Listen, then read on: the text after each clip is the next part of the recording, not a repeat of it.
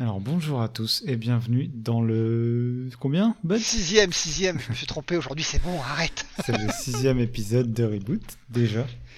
Donc euh, alors bonjour à Bud. Et bonjour à Comment tous.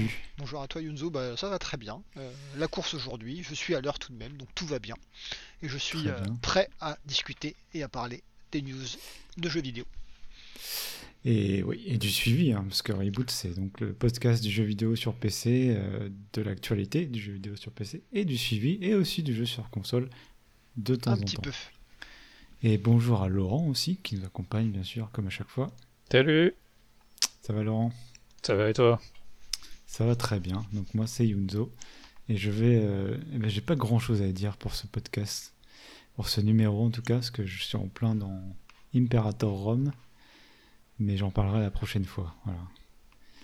Ah, il, Alors. il est, parti dans un tunnel, on le reverra plus avant le, le prochain épisode. Ouais non mais c'est quand même pas un jeu facile à, à prendre en main donc. euh, Ah, c'est un jeu paradoxe. donc voilà. J'étais pas assez sorti le 16 février en fait je crois l'update qui est assez euh, conséquente donc euh, il me fallait un peu, me faut un peu de temps. Pas de. Voilà, on va, on va commencer. Donc aujourd'hui, on va parler du coup, comme Stadia a fermé des studios récemment, on s'est dit que ça allait être sympa de faire un petit tour des, derni- des, des possibilités de streaming qu'on a euh, sur PC, comment jouer en fait en streaming sans acheter de machine. Donc euh, Stadia était censé être un concurrent, euh, un nouveau concurrent sur la scène, mais voilà, avec Bud, il va nous raconter un peu tout ça. Et euh, ensuite, on va parler. Alors, le- notre grosse sortie de ce mois-ci, c'est Hitman 3, où là, Laurent a eu bien le temps de faire le tour.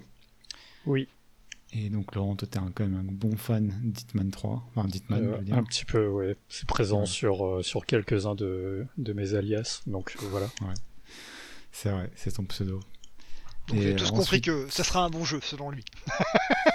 Alors, Sera-t-il objectif? Sera- Sera-t-il euh, voir les failles de son jeu de- du Divin Chauve Vous le saurez euh, très bientôt. Et donc ensuite, on, va, on a joué à, sur l'impulsion de Bud à SnowRunner, un Eh jeu oui. de camion euh, qu'on a joué en coopération avec euh, Laurent, à tous les trois, qui ont été assez surpris euh, agréablement par ce jeu, parce que moi, j'avais pas spécialement envie d'y jouer, mais on va en parler un peu. Et donc pour notre restart, ça va être Dead Cell avec Laurent. Encore qui, moi. euh, et ouais, he's back. Et j'ai bon, Dead Cell, relancé, euh, joué, mais. Dead ouais. Cells, à l'occasion de la sortie de- du DSC euh, Fatal Falls, Ouais, donc le troisième DLC, c'est ça? Troisième DLC, ouais. Et donc tu as touché un peu les différents DLC, tu vas pouvoir nous, nous raconter un peu euh, ce que tu en penses. C'est ça. Ok, et puis on finira par le side screen avec quelques séries, je pense, et, euh, et mangas. Et voilà, alors c'est parti. Je pense que Bud, tu peux démarrer sur, euh, sur cette terrible nouvelle de Stadia. Bon, on est à peine ironique, mais voilà. En fait, euh, je vais euh, recontextualiser et je reviendrai sur euh, terrible nouvelle. Euh, donc le début février, euh, Google a annoncé qu'ils arrêtaient de développer des jeux en interne et ont donc décidé de fermer tous leurs studios internes pour développer des jeux vidéo. Donc c'était des studios qui étaient basés à Montréal de mémoire. Euh, il me semble pas qu'ils en avaient d'autres. Il me semble pas, hein, j'en suis pas complètement sûr, mais ah oui non, celui de Santa Monica aussi, il me semble. Euh, Voilà. Donc bref, euh, ils, ont fermé ils leur studio. ouvert ça euh, récemment, vraiment. Ouais, c'était en plus quand 2020 c'est- qu'ils ont ouvert. Euh, Ah, les c'est studios de Santa vraiment- Monica et tout. Ouais.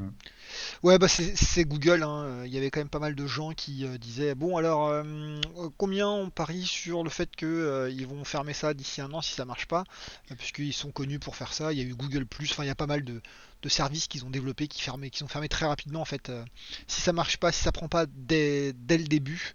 Euh, ils décident de fermer leur service très rapidement. Alors bon, est-ce que c'est une bonne stratégie ou non?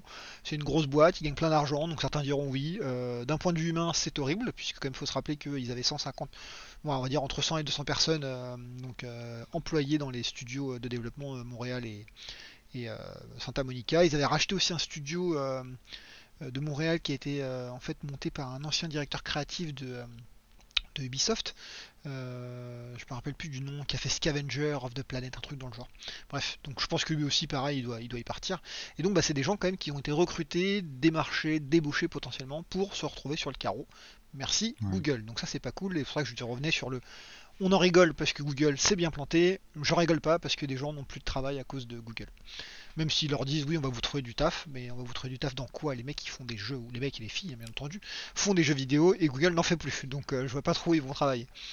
Bref, euh, donc ça, bah, ils ont décidé de les, fermer, euh, c'est leur choix. Et donc, on va pas revenir là-dessus sur l'annonce. on va dire, on s'en fout un peu d'un point de vue contenu. C'est pas cool d'un point de vue humain, ça c'est autre chose. On va revenir quand même sur. Ouais, pardon.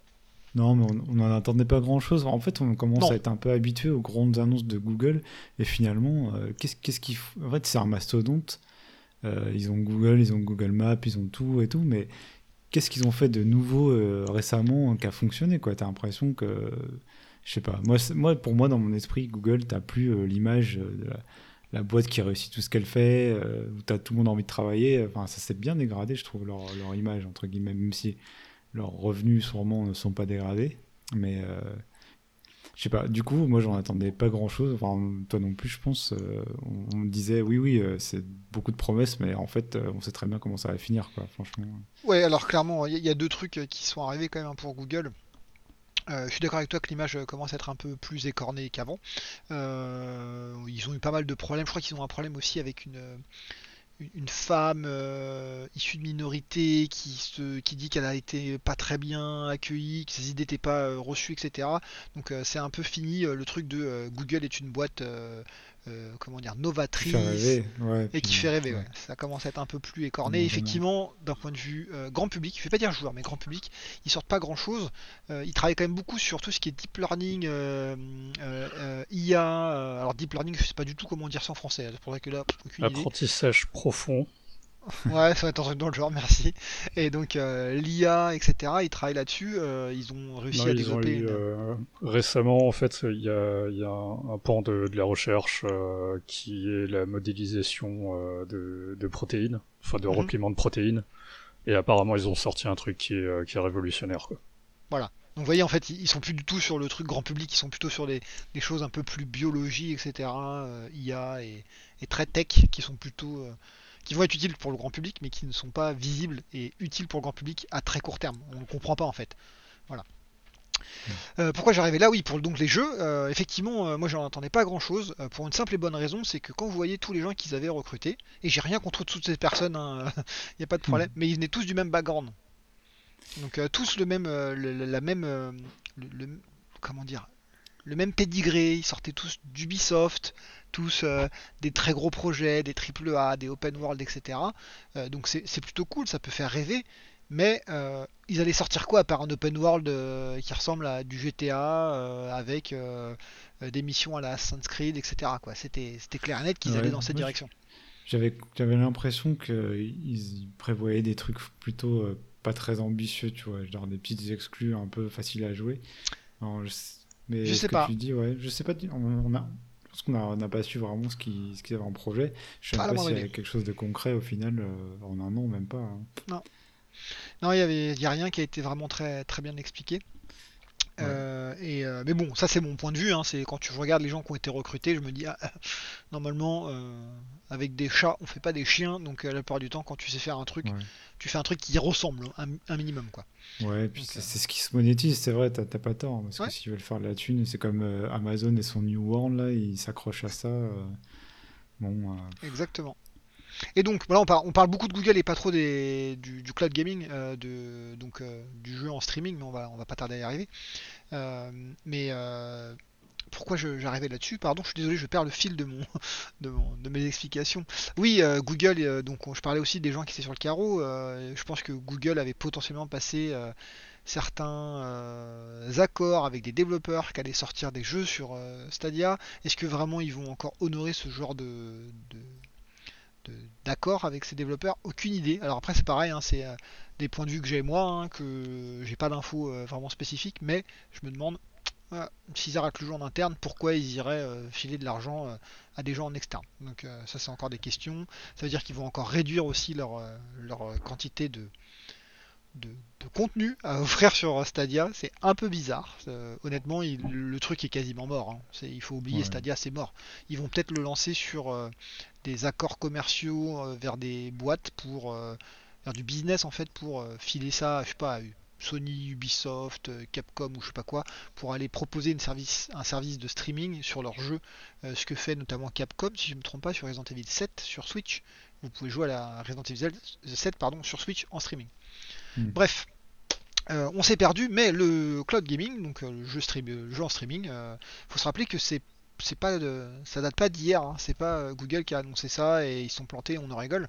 Ça date de euh, quasiment 20 ans, euh, puisque déjà au début des années 2000, on commençait à parler de oui, grâce à l'ADSL à l'époque, si je me trompe pas, ou ouais, ça devait être l'ADSL, on va pouvoir récupérer un flux vidéo qui va être affiché, donc on va rentrer des inputs, ça va les envoyer via internet, donc ça va les exécuter sur un serveur distant et ça va nous renvoyer le le, comment, la sortie de ce qui se passe, etc. Euh, ouais, alors donc ça date de 20 ans et en fait, bah, ça marche toujours pas. moi, ça me rappelle une techno que j'aime mais qui fonctionne pas non plus, c'est la réalité virtuelle. Ça hmm. existe depuis 30 ou 40 ans et ça marche toujours pas d'un point de vue grand public. Ouais, bon, ça, ça, ça, se débat. Hein, ouais. mais j'ai fait exprès de te lancer là-dessus. Grand public. oui, non, grand public, on est d'accord. On est d'accord. Et le pionnier, euh, le pionnier, c'est G-Cluster. Et OnLive, ça te parle pas ça? C'était quoi déjà ça? Alors en fait, si, il y, a exactement, il y a, un truc. Euh, G-Cluster, c'est la boîte euh, qui, qui a proposé la première techno qui pouvait faire du, streaming. Et après, il y a eu OnLive, donc qui est, je semble, me semble développé par G-Cluster justement, qui a été développé et lancé en mars 2010. C'était euh, trop en avance sur son temps finalement. Oh ouais non mais là c'était totalement trop en avance. Enfin en 2010 euh, j'étais encore peut-être en 128 euh, kilobits quoi donc les mecs vous oubliez c'est pas possible. Là quand vous entendez. la fibre c'est presque un minimum finalement pour le streaming. Pour, faire du streaming il faut une grosse ligne ADSL à 20 mégabits. Mégabits et pas mégabytes attention donc pas mégaoctets hein, c'est 20 mégabits ce qui veut dire une, un, un un taux de transfert en, descente de 2,5 à peu près, si je ne me trompe pas. c'est ça, 2 mm. mégaoctets, 2,5 euh, mégaoctets. Ce qui est quand même énorme. Donc OnLive a commencé en 2010, euh, ils se sont lancés, et puis bon bah ils se sont bien plantés, hein, ça n'a pas marché. En plus eux ils, carrément ils, mettaient en vente une micro console, donc il fallait l'acheter, l'avoir chez soi pour pouvoir euh, pour pouvoir streamer le, flux vidéo. ils se sont plantés, en 2015 ils se font racheter par Sony, qui l'utilisent pour faire bah, quoi? Bah, Le PlayStation Now, que tout le monde connaît hein, je pense, ou qu'au moins vous avez entendu parler. Il faut savoir que PlayStation Now, c'est du streaming. Ouais, je sais pas, quelqu'un a testé. Vous avez pas testé ça euh, J'ai testé, j'ai testé, mais ce n'est pas que du streaming. C'est ça le truc. PlayStation Now, c'est du streaming si tu veux. La plupart du temps, tu vas peut-être l'utiliser pour tester des jeux, parce que tu n'as pas envie de te prendre la tête à télécharger 100 euh, Go. Je sais pas combien peut faire le jeu, ça dépend du jeu que tu joues. Euh, mais après, quand il fonctionne, le jeu, bah, le mieux, c'est tu dis, bah, télécharge-le en fait parce que PlayStation Now te permet de télécharger ton jeu sur ta console, comme un peu un Game Pass. Et quand, tu as testé en streaming, tu as testé en streaming toi du coup J'ai testé en streaming sans télécharger le jeu, euh, ça fonctionne, mais euh, c'est pas très beau, toujours pareil. Euh, j'ai l'habitude d'avoir du mon PC, ma console sur place, avoir de la 4K à fond, sans problème, etc. Et là, je passe, quand tu passes en streaming, ben, c'est pourri. Enfin, c'est pourri. C'est pas pourri, mais tu descends, tu dégrades la qualité pour pouvoir avoir un flux vidéo qui est pas trop important, donc avoir un taux de transfert nécessaire en download, en téléchargement qui est pas trop gros. Donc forcément, mm. euh, ben, c'est pour un joueur qui a l'habitude de, tout mettre à fond, c'est pas top. Voilà. 2012, euh, on continue hein, parce que là je suis qu'au premier. 2012, Gekai qui lance, pareil, euh, bah cool, on est les nouveaux, on est incroyable, ça va fonctionner, nous on a le meilleur techno. Bah il se plante. Voilà. Ils se font racheter par Sony. Et ils se font, merci, ils se font racheter par Sony, exactement. Et euh, Sony les réutilise pour encore développer le PlayStation Now. Donc euh, en fait, Sony attend que euh, des boîtes se lancent et se plantent. Bah, peut-être qu'ils vont acheter Stadia, tiens. Blague, hein. Sony, ils, adorent toutes les technologies que toi t'aimes pas, Ben. En fait, ils sont PSVR, streaming. Ouais. je sais pas, il y a un truc. Et pourtant, j'achète leur console. Sony, ils ont un très long historique de, de format et de technologie qui ne marche pas. Ouais. Tu vois, l'UHD, euh, Betamax, euh, ce genre de trucs. Oui, mais le Blu-ray, ils ont quand même euh, une bonne victoire là-dessus, quoi. ouais, ouais, ça va pas durer. Hein.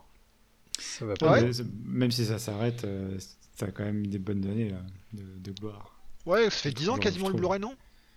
Ouais, parce qu'en fait, en fait le, le marché du, de la vidéo physique c'est réduit comme peau de chagrin. Oui. Et tu tu tables sur, euh, sur en gros sur les fanatiques, dont je fais partie. Et euh, c'est des gens qui sont prêts à mettre euh, vraiment du, enfin, du fric euh, sur la table, mais euh, c'est pas comme à la période le boom du DVD quoi. Non, Mm. c'est clair que le streaming a largement euh, rendu obsolète, entre guillemets. euh, C'est pas obsolète parce physique. que euh, pas obs- Ouais, non, t'as raison, c'est pas le bon parce qu'en fait t'a- t'auras jamais ton truc, euh, enfin même en même en 1080p tu l'as pas en streaming. Tu vois tout tout est Netflix et, euh, et tes, tes services de streaming ils sont capés. compression, ouais, ouais, ouais. Et euh, pareil, euh, tes, tes algorithmes de compression, mais euh, les gens s'en foutent. Oui, la plupart des gens, ils veulent juste voir. euh, C'est pas qu'ils s'en foutent, La- c'est qu'ils voient pas le. Ils voient pas le. Bah, le, Si, si, ils le voient, mais ils s'en foutent. le Ouais, je pense que. streaming euh, dé- enfin, a rendu élitiste le fait d'avoir des supports physiques pour regarder des films, quoi. Enfin, le, la, la différence entre une compression en 720p et du 1080p, tu le vois, mais euh, bon, quand t'es à 2 mètres de ton écran, tu t'en fous, quoi.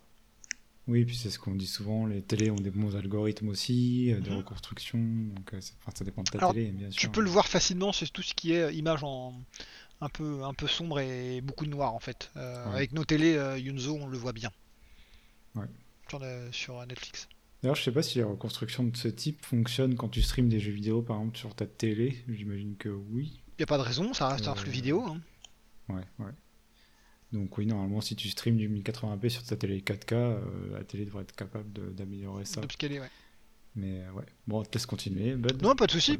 Euh, et donc, euh, bah, après Gaikai 2012, euh, bah, Nvidia 2013 qui annonce euh, un truc qu'ils appellent Grid, euh, mais qui est en fait euh, GeForce Now. Euh, et euh, ça, bah, c'est rappelé- enfin, annoncé 2013, sorti, euh, on va dire 2017-18, un truc comme ça. Euh, mais en fait, c'est vraiment là, là, en 2020 que ça a vraiment été lancé.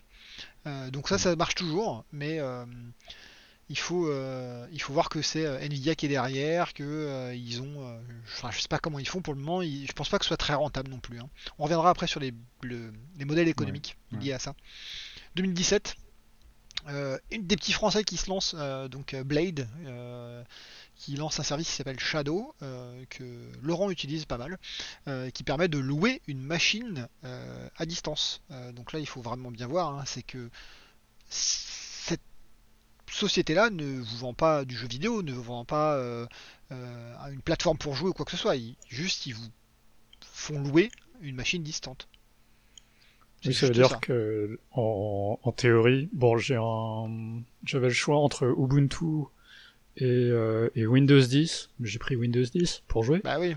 mais que euh, si je voulais, je pourrais faire du montage vidéo dessus. Ce que je ne fais pas, mais je pourrais le faire. puisque tu n'es pas fou. Euh, bref, tout ça pour dire je vous ai fait un, un truc un peu, euh, un peu rapide et bateau. hein. Je suis sûr que plein de gens diront oui, t'as oublié ça, t'as oublié ça, blabla. C'est pas très grave. Ce que je voulais dire, c'est qu'il y a eu plein, plein de trucs qui se sont euh, lancés à travers euh, les allez, 10, 20 dernières années. Euh, pour le moment, tout le monde s'est planté. Tout le monde va me dire ouais, mais euh, GeForce Now ça marche. Euh, ouais, GeForce Now ça marche. Shot. Euh, Il y a n'y a pas de, de business, enfin, y- le, le modèle économique qui est derrière euh, n'est pas forcément euh, très profitable pour. euh, Techniquement, comment est-ce que, comment est-ce qu'ils font du chiffre, étant donné que, Alors Nvi- Nvidia, oui, c'est important à noter euh, la, la différence. On va parler des trois plus grands et les droits qui sont encore en Ouais, vie. juste euh, un petit point. Donc là, si tu veux euh, jouer en streaming sur PC maintenant, là, début 2021, Ouais. tes trois options, c'est pour l'instant encore Stadia quand même. Stadia, oui. GeForce Now Ge- GeForce Now et Shadow. et Shadow, ouais, exactement. C'est les trois Donc- principaux, on n'en oublie pas là spécialement. Bah, pas ma connaissance. Ouais, Euh, Ah, ok. quoique non, PlayStation Now te permet maintenant de le faire sur PC. Autant pour moi. mais tu, Euh, tu vas jouer qu'à des jeux euh, PlayStation. Ouais, tu joues qu'à des euh, jeux je- PlayStation. Je crois pas que tu aies accès à tout. Et tu n'as Non, pas accès à. Alors oui, c'est très différent. Il faut quand même accès au PS différencier. Store quoi, au jeu du PS Store. Ah, Non, Non, même jeu pas. Attention, Store. PlayStation Now, c'est pas euh, genre je stream une PS5 ou une PS4. C'est vraiment un service à part euh, qui va te permettre de, téléch- de pas télécharger ou de, de streamer des jeux PS2, des jeux PS3, euh, des Mm. jeux PS4, mais pas tous les jeux PS4. C'est que ceux qui sont inclus par Sony dans l'offre. Donc euh, prenons euh, Last of Us n'est pas dessus. Last of Us 2, pardon. C'est ce que tu peux utiliser pour, en fait, c'est ce qu'ils utilisent pour émuler la, la PS3. Mhm. Parce que techniquement, tu peux pas, enfin, parce que d'après mes souvenirs, c'est une architecture de, de processeurs différents. Et du coup, c'est pas rétro-compatible. Et c'est le moyen qu'ils ont trouvé pour avoir quelque chose de rétro-compatible. C'est ça. Ok. Voilà, donc là, les jeux PS3, par contre, c'est que du streaming. Tout à l'heure, je parlais que tu pouvais télécharger des jeux, mais ça marche que sur les jeux PS4 forcément. Euh, donc sur PC il y a ça et bientôt, donc là je dis bien bientôt, euh, il devrait y avoir euh, un truc qui s'appelle, alors je sais plus, ils ont changé le nom, je suis désolé, je me rappelle plus le nouveau nom, c'est xCloud qui est le, le, service offert par Microsoft pour pouvoir streamer une Xbox One pour le moment. Ils n'ont pas passé en Xbox Series, ça arrivera peut-être un jour. Voilà, donc l'offre est quand même assez vaste. Très rapidement, sur les business, euh, les, modèles économiques, il euh, faut rappeler, et c'est ce que disait Laurent tout à l'heure, quand tu prends le PlayStation Now, tu vas jouer qu'à des jeux Sony. Quand tu, prends, euh, quand tu prendras, on va dire, xCloud, ce sera que des jeux Microsoft, puisqu'en fait c'est lié à une plateforme, vu que c'est des jeux qui tournent sur PS, enfin PlayStation ou Xbox. Quand tu prends Stadia, c'est que des jeux qui tournent sur Stadia. Donc en fait, si le jeu n'a pas été porté sur Stadia, bah tu peux pas y jouer. Euh, l'avantage de GeForce Now et de Shadow, c'est qu'en fait c'est juste des PC derrière. Donc tous les jeux qui sont dispo sur PC, et là c'est quand même assez important. Des jeux Sony sont sur PC, les jeux Microsoft sont sur PC, les jeux Stadia sont sur PC. En fait là ça t'ouvre le, champ des possibles de manière assez vaste. La différence donc dans les business models, dans les modèles économiques, pardon, euh, c'est que euh, sur PlayStation Now c'est un abonnement mensuel. sur les sur xCloud, ce sera un abonnement mensuel puisque c'est intégré au Game Pass Ultimate. Euh, hmm. pour euh, Stadia, et là on tombe dans le truc qui voilà, ça commence à être un peu euh, bizarre. Donc Stadia, il faut payer un abonnement mensuel qui était de je sais plus combien d'euros pour être en niveau pro, pour pouvoir avoir accès à la 4K. et derrière, bah on a quelques jeux gratuits, de jeux qui étaient souvent euh, très vieux, et puis aussi nous. Et puis derrière, il faut racheter les jeux. Voilà, ça je voulais dire. Et, plein pot. Et plein pot. Et donc ça fait un peu mal aux fesses, quoi. Euh, quand vous voyez un Assassin's Creed Origins, je crois, ou c'est peut-être l'autre de celui d'après, euh, à 60 balles, on se dit, oh, ouais les gars, vous vous touchez un peu quand même là, parce que ça coûte cher. Hein. ça fait mal. Donc ça c'est donc le, modèle, le modèle économique de, de Stadia. Je pense que ça c'était une erreur dès le début. Ensuite il y a GeForce Now, qui est un modèle économique où il faut potentiellement c'est gratuit. Ah oui, non, attendez, j'ai pas. Non, je, veux être précis parce que les gens vont dire oui, t'aimes pas Stadia, t'aimes pas Google. Non, on peut jouer à Stadia gratuitement, mais on n'est pas pro, donc on peut pas jouer en 4K en 1080 Il y a une offre pro. Euh, voilà. C'est ça. Il y a une offre, une offre, gratuite aussi, mais de toute façon, tu payes tes jeux. mais il faut quand même payer les jeux, effectivement. Alors que, et justement, c'est pas que j'arrive là-dessus, GeForce Now, ça peut être gratuit, Sauf que là, il faut rentrer dans une file d'attente. Donc s'il n'y a personne sur les serveurs à ce moment-là, bah, ça va permettre de rentrer très vite et de jouer à son jeu. Parce que GeForce Now est juste un PC euh, à distance qui permet euh, d'aller jouer à sa bibliothèque de jeux qui est sur Steam, Uplay, etc. Enfin tous les services qui permettent de le faire. Parce qu'il y a des problèmes légaux euh, qui sont un peu compliqués que personne n'a vraiment compris d'ailleurs, mais bon, c'est pas grave. Hmm. Euh, et après, euh, GeForce Now permet aussi d'avoir un abonnement de par mois, je crois que c'est 5 euros de mémoire, euh, qui permet de passer en avant, c'est un coup de fil, on pourrait l'appeler comme ça. Et alors après, il y a Shadow. Shadow, c'est très simple, en fait, comme je disais tout à l'heure, il vous permet, vous êtes obligé de payer, puisque vous louez une machine à distance, pour pouvoir après installer ce que vous voulez dessus. Donc, des jeux, installer. Jeux. Voilà. Et tes jeux, tu les as déjà achetés ou tu vas les acheter via Steam, via Uplay, via Origin, etc. etc. Voilà, donc je pense que j'ai fait un beau tour d'horizon de tout euh, l'offre euh, euh, de, streaming. on peut voir que c'est un peu différent, que pour le moment ceux qui y arrivent le mieux, Shadow fonctionne plutôt bien, en tout cas survie, mais parce que ça reste une petite boîte et qu'ils n'essayent pas de conquérir le monde, je pense. mais il y a quand même des problèmes derrière. Donc on en a parlé, des problèmes techniques. Quand on n'a pas la bonne, la bonne bande passante, on a une qualité qui est dégradée. Quand il y a trop de monde sur les serveurs, et puisque tout à l'heure Laurent on en parlait, quand on dit, j'arrête pas de dire serveur, je dis machine à distance, serveur, machine à distance, serveur, parce qu'en fait on n'a pas une machine à nous, c'est-à-dire qu'on peut pas aller voir sa petite machine dans un, dans un centre de données euh, de Google ou je sais pas qui et dire ça c'est la mienne. Non, parce qu'en fait ma machine est sûrement partagée avec potentiellement, je sais pas, 1, 2, 3, 10, 20, aucune idée, ça dépend de comment c'est. Euh, c'est échelonné, comment ils ont. Oui, et puis euh, euh, après on va pas on va pas rentrer dans les détails, mais euh, à mon avis c'est plus une image qui est lancée sur sur un cluster. c'est ça. et sur un gros serveur qui peut en faire tourner 10, etc. C'est ça. Mais bon, c'est très très très très compliqué. Et donc forcément, ben si je suis sûr qu'ils font d'ailleurs de la double la double location, c'est-à-dire que ma machine est en fait louée aussi à je sais pas 10 personnes. Si malheureusement il y a trop de monde qui sont qui se connectent en même temps, ben, pareil, là soit ça marche pas, soit il y a des files d'attente. Enfin, ça devient un bazar pas possible. Je, pense qu'ils pratiquent le surbooking puisque sinon c'est pas c'est pas intéressant. Exactement. Il faut normalement le but, et c'est là où il faut trouver le, juste équilibre entre euh, ne pas avoir trop de machines pour ne pas avoir de fil d'attente, mais euh, oui, ne pas avoir trop de machines, pardon, pour ne pas les payer pour rien, mais en avoir assez pour éviter les files d'attente. Et c'est très compliqué à trouver euh, le juste équilibre, clairement. Voilà. Et euh, qu'est-ce que j'allais dire? Pardon, je me suis perdu tout seul, ça m'arrive de temps en temps, même souvent. Euh, mais euh, on peut voir quand même que l'offre est, très variée. qu'il y a eu pas mal de gens qui sont passés, qui se sont cassés les dents. Google en fait partie. Donc quand une grosse boîte comme Google se casse les dents, je me demande qui va y aller après. Il n'y a plus personne qui va y aller. Hein. Microsoft va y aller, mais vas-y, pardon. Est-ce que tu sais si Amazon ont prévu. Euh, ah oui, bien vu, Amazon Luna, merci, je l'ai oublié celui-là, ils l'ont annoncé. Ah oui, c'est ça. En fufu. Euh, ils, ont, ouais, ils ont annoncé Amazon Luna. Euh, j'avais regardé à l'époque quand ils l'ont annoncé. Alors là, tout le monde se dit, mais il est complètement débile, lui. Ça fait à peine quelques mois, même pas quelques semaines. Mais j'ai tellement de trucs dans la tête que souvent j'oublie. Mais il me semble que c'est un peu plus ça ressemble plus à GeForce Now, c'est-à-dire qu'on va louer un accès à une machine, mais il n'y aura pas besoin de racheter ses jeux.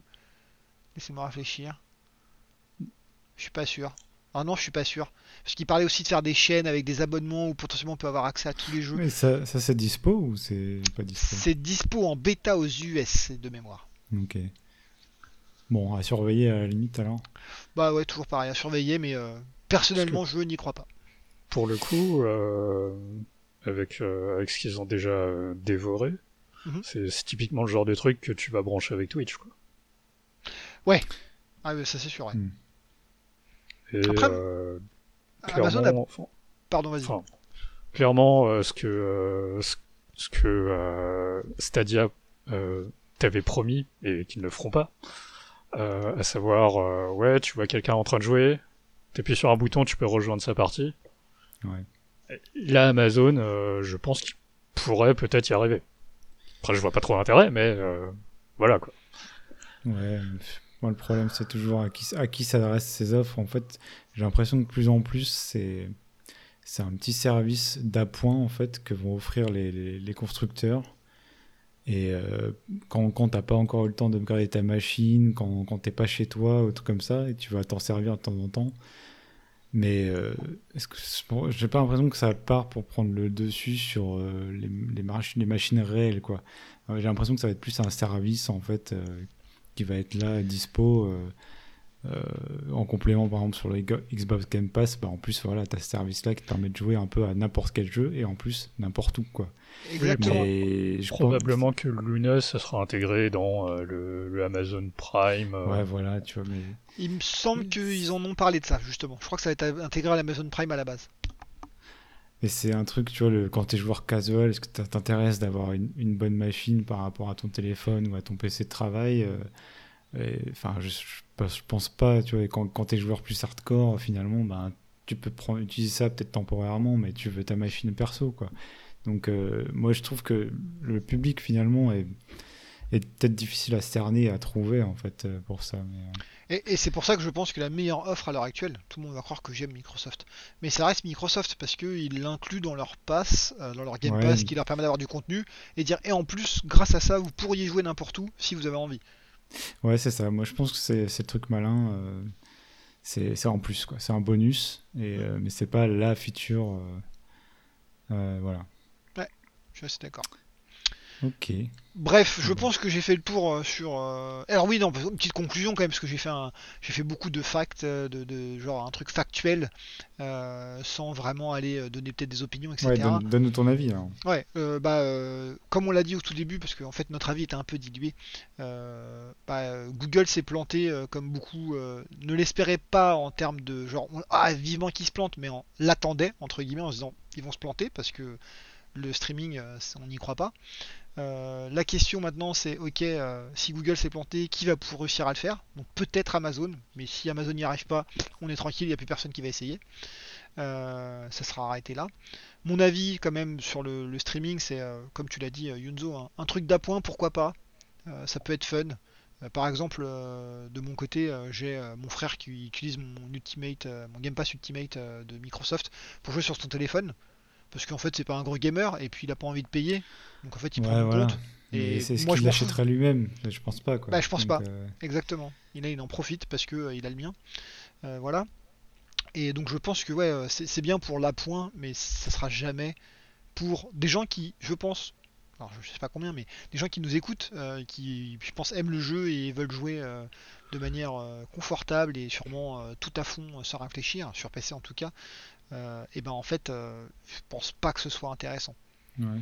Mais c'est vrai que ça me fait penser, comme tu le dis, là t'as ton frère ou après ta famille, tu vois. Mmh. Tu peux être un gamer, tu veux, tu veux pas vraiment une deuxième machine si t'as pas la place, mais tu veux quand même montrer des, des jeux ou des trucs à ta famille, à tes enfants ça peut te permettre d'avoir une deuxième machine un peu ou à partager. Euh, Après, je regarde, euh, je regarde les prix.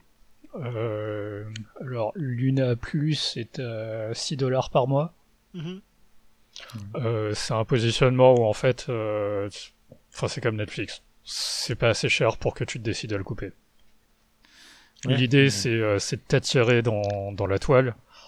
ils vont faire énormément de pubs, ils vont te montrer beaucoup de choses tu vas l'acheter, enfin tu vas y souscrire et tu le couperas jamais. Alors après, il faut faire, faire attention. Ça dépend, euh, puisque pareil, un hein, Luna je connais pas assez, mais la, vraie question sera, toujours pareil. En fait, c'est le ticket à l'entrée. Donc 6 euros par mois, c'est pas très cher. Je suis assez d'accord avec toi, Laurent, que euh, si tu as des jeux derrière, tu Juste pour bah, ça. non, Prime, attends. Prime, c'est des colis gratuits. Euh, et justement, le problème, le problème, le problème qu'il y a, c'est que les 6 euros, ça dépend ce que ça te donne accès derrière. Quel accès tu vas avoir en termes de contenu. Euh, si c'est juste 6 euros pour avoir accès à une machine, mais qu'il n'y a pas de contenu, ou alors il y a des petits jeux qui sont un peu pourris, etc., c'est pas top. Par contre, s'il y a vraiment tous les jeux qui sont dispo, parce que c'est ça l'avantage de, Netflix. Netflix, c'est qu'on paye, euh, je crois que c'est 10 euros l'offre euh, enfin, moyenne, quoi. C'est pas la plus chère ni la moins chère. Non, c'est peut-être plus cher maintenant d'ailleurs la moyenne. Bref, je crois que c'est 10,99 ou 11,99 en, en euros. En, francs. En, France, pardon. En France. Ouais, en France, et ouais, je commence à me faire vieux. Donc, euh, l'avantage, c'est que euh, là, tu peux accéder et tu as beaucoup de contenu déjà. Donc, en fait, il y a vraiment un intérêt de rester connecté et rester euh, engagé. Par contre, si tu payes 6 euros pour avoir accès à rien, si c'est une coquille vide, je vais arrêter mon abonnement très rapidement.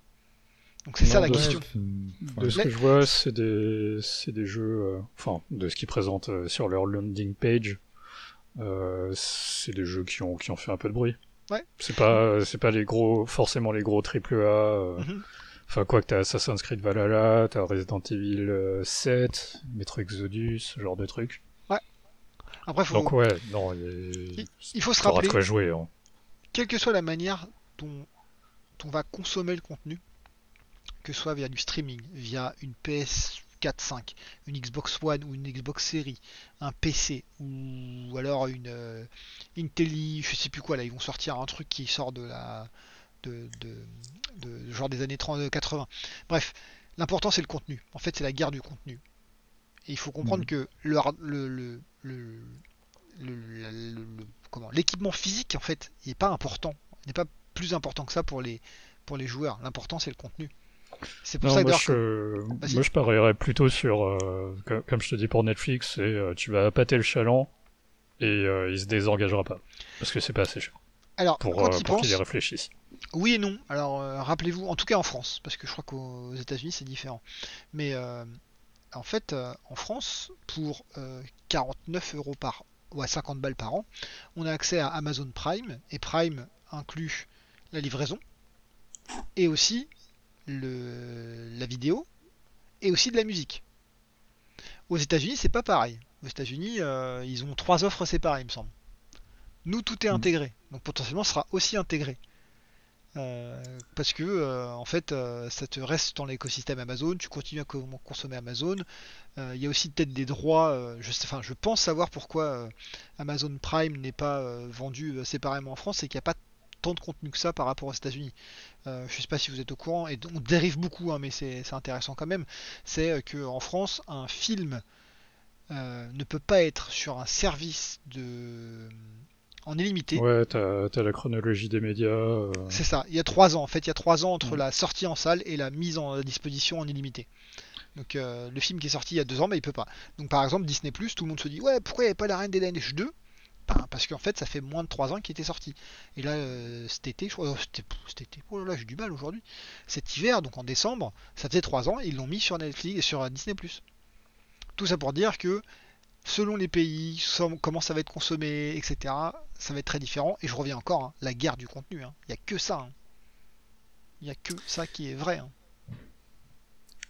Et eh ouais, très bien. On va peut-être conclure là-dessus, parce qu'on a déjà pas mal. Euh, On a bien, bien tourné euh, en autour de ce sujet.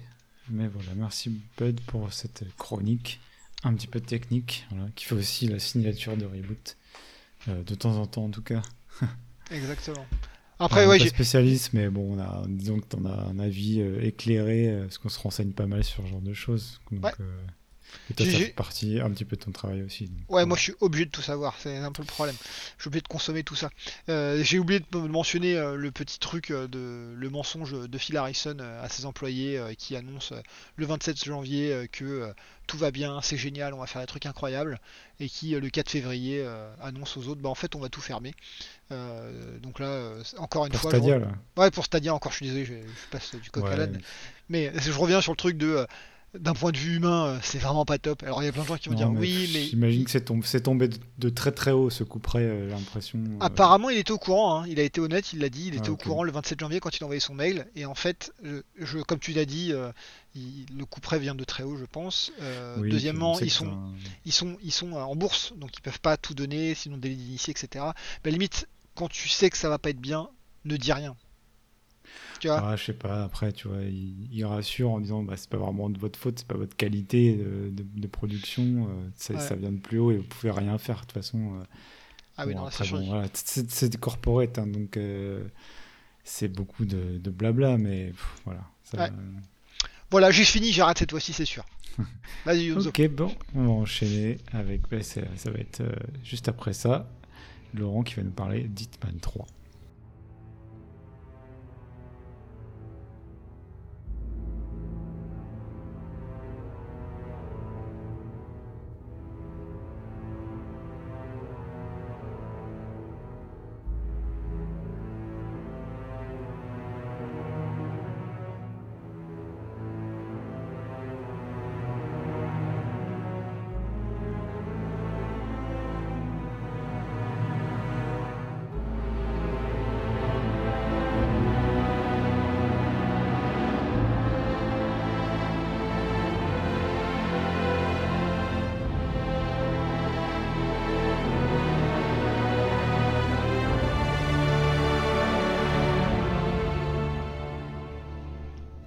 Alors, moi je vais vous parler de, Hitman 3.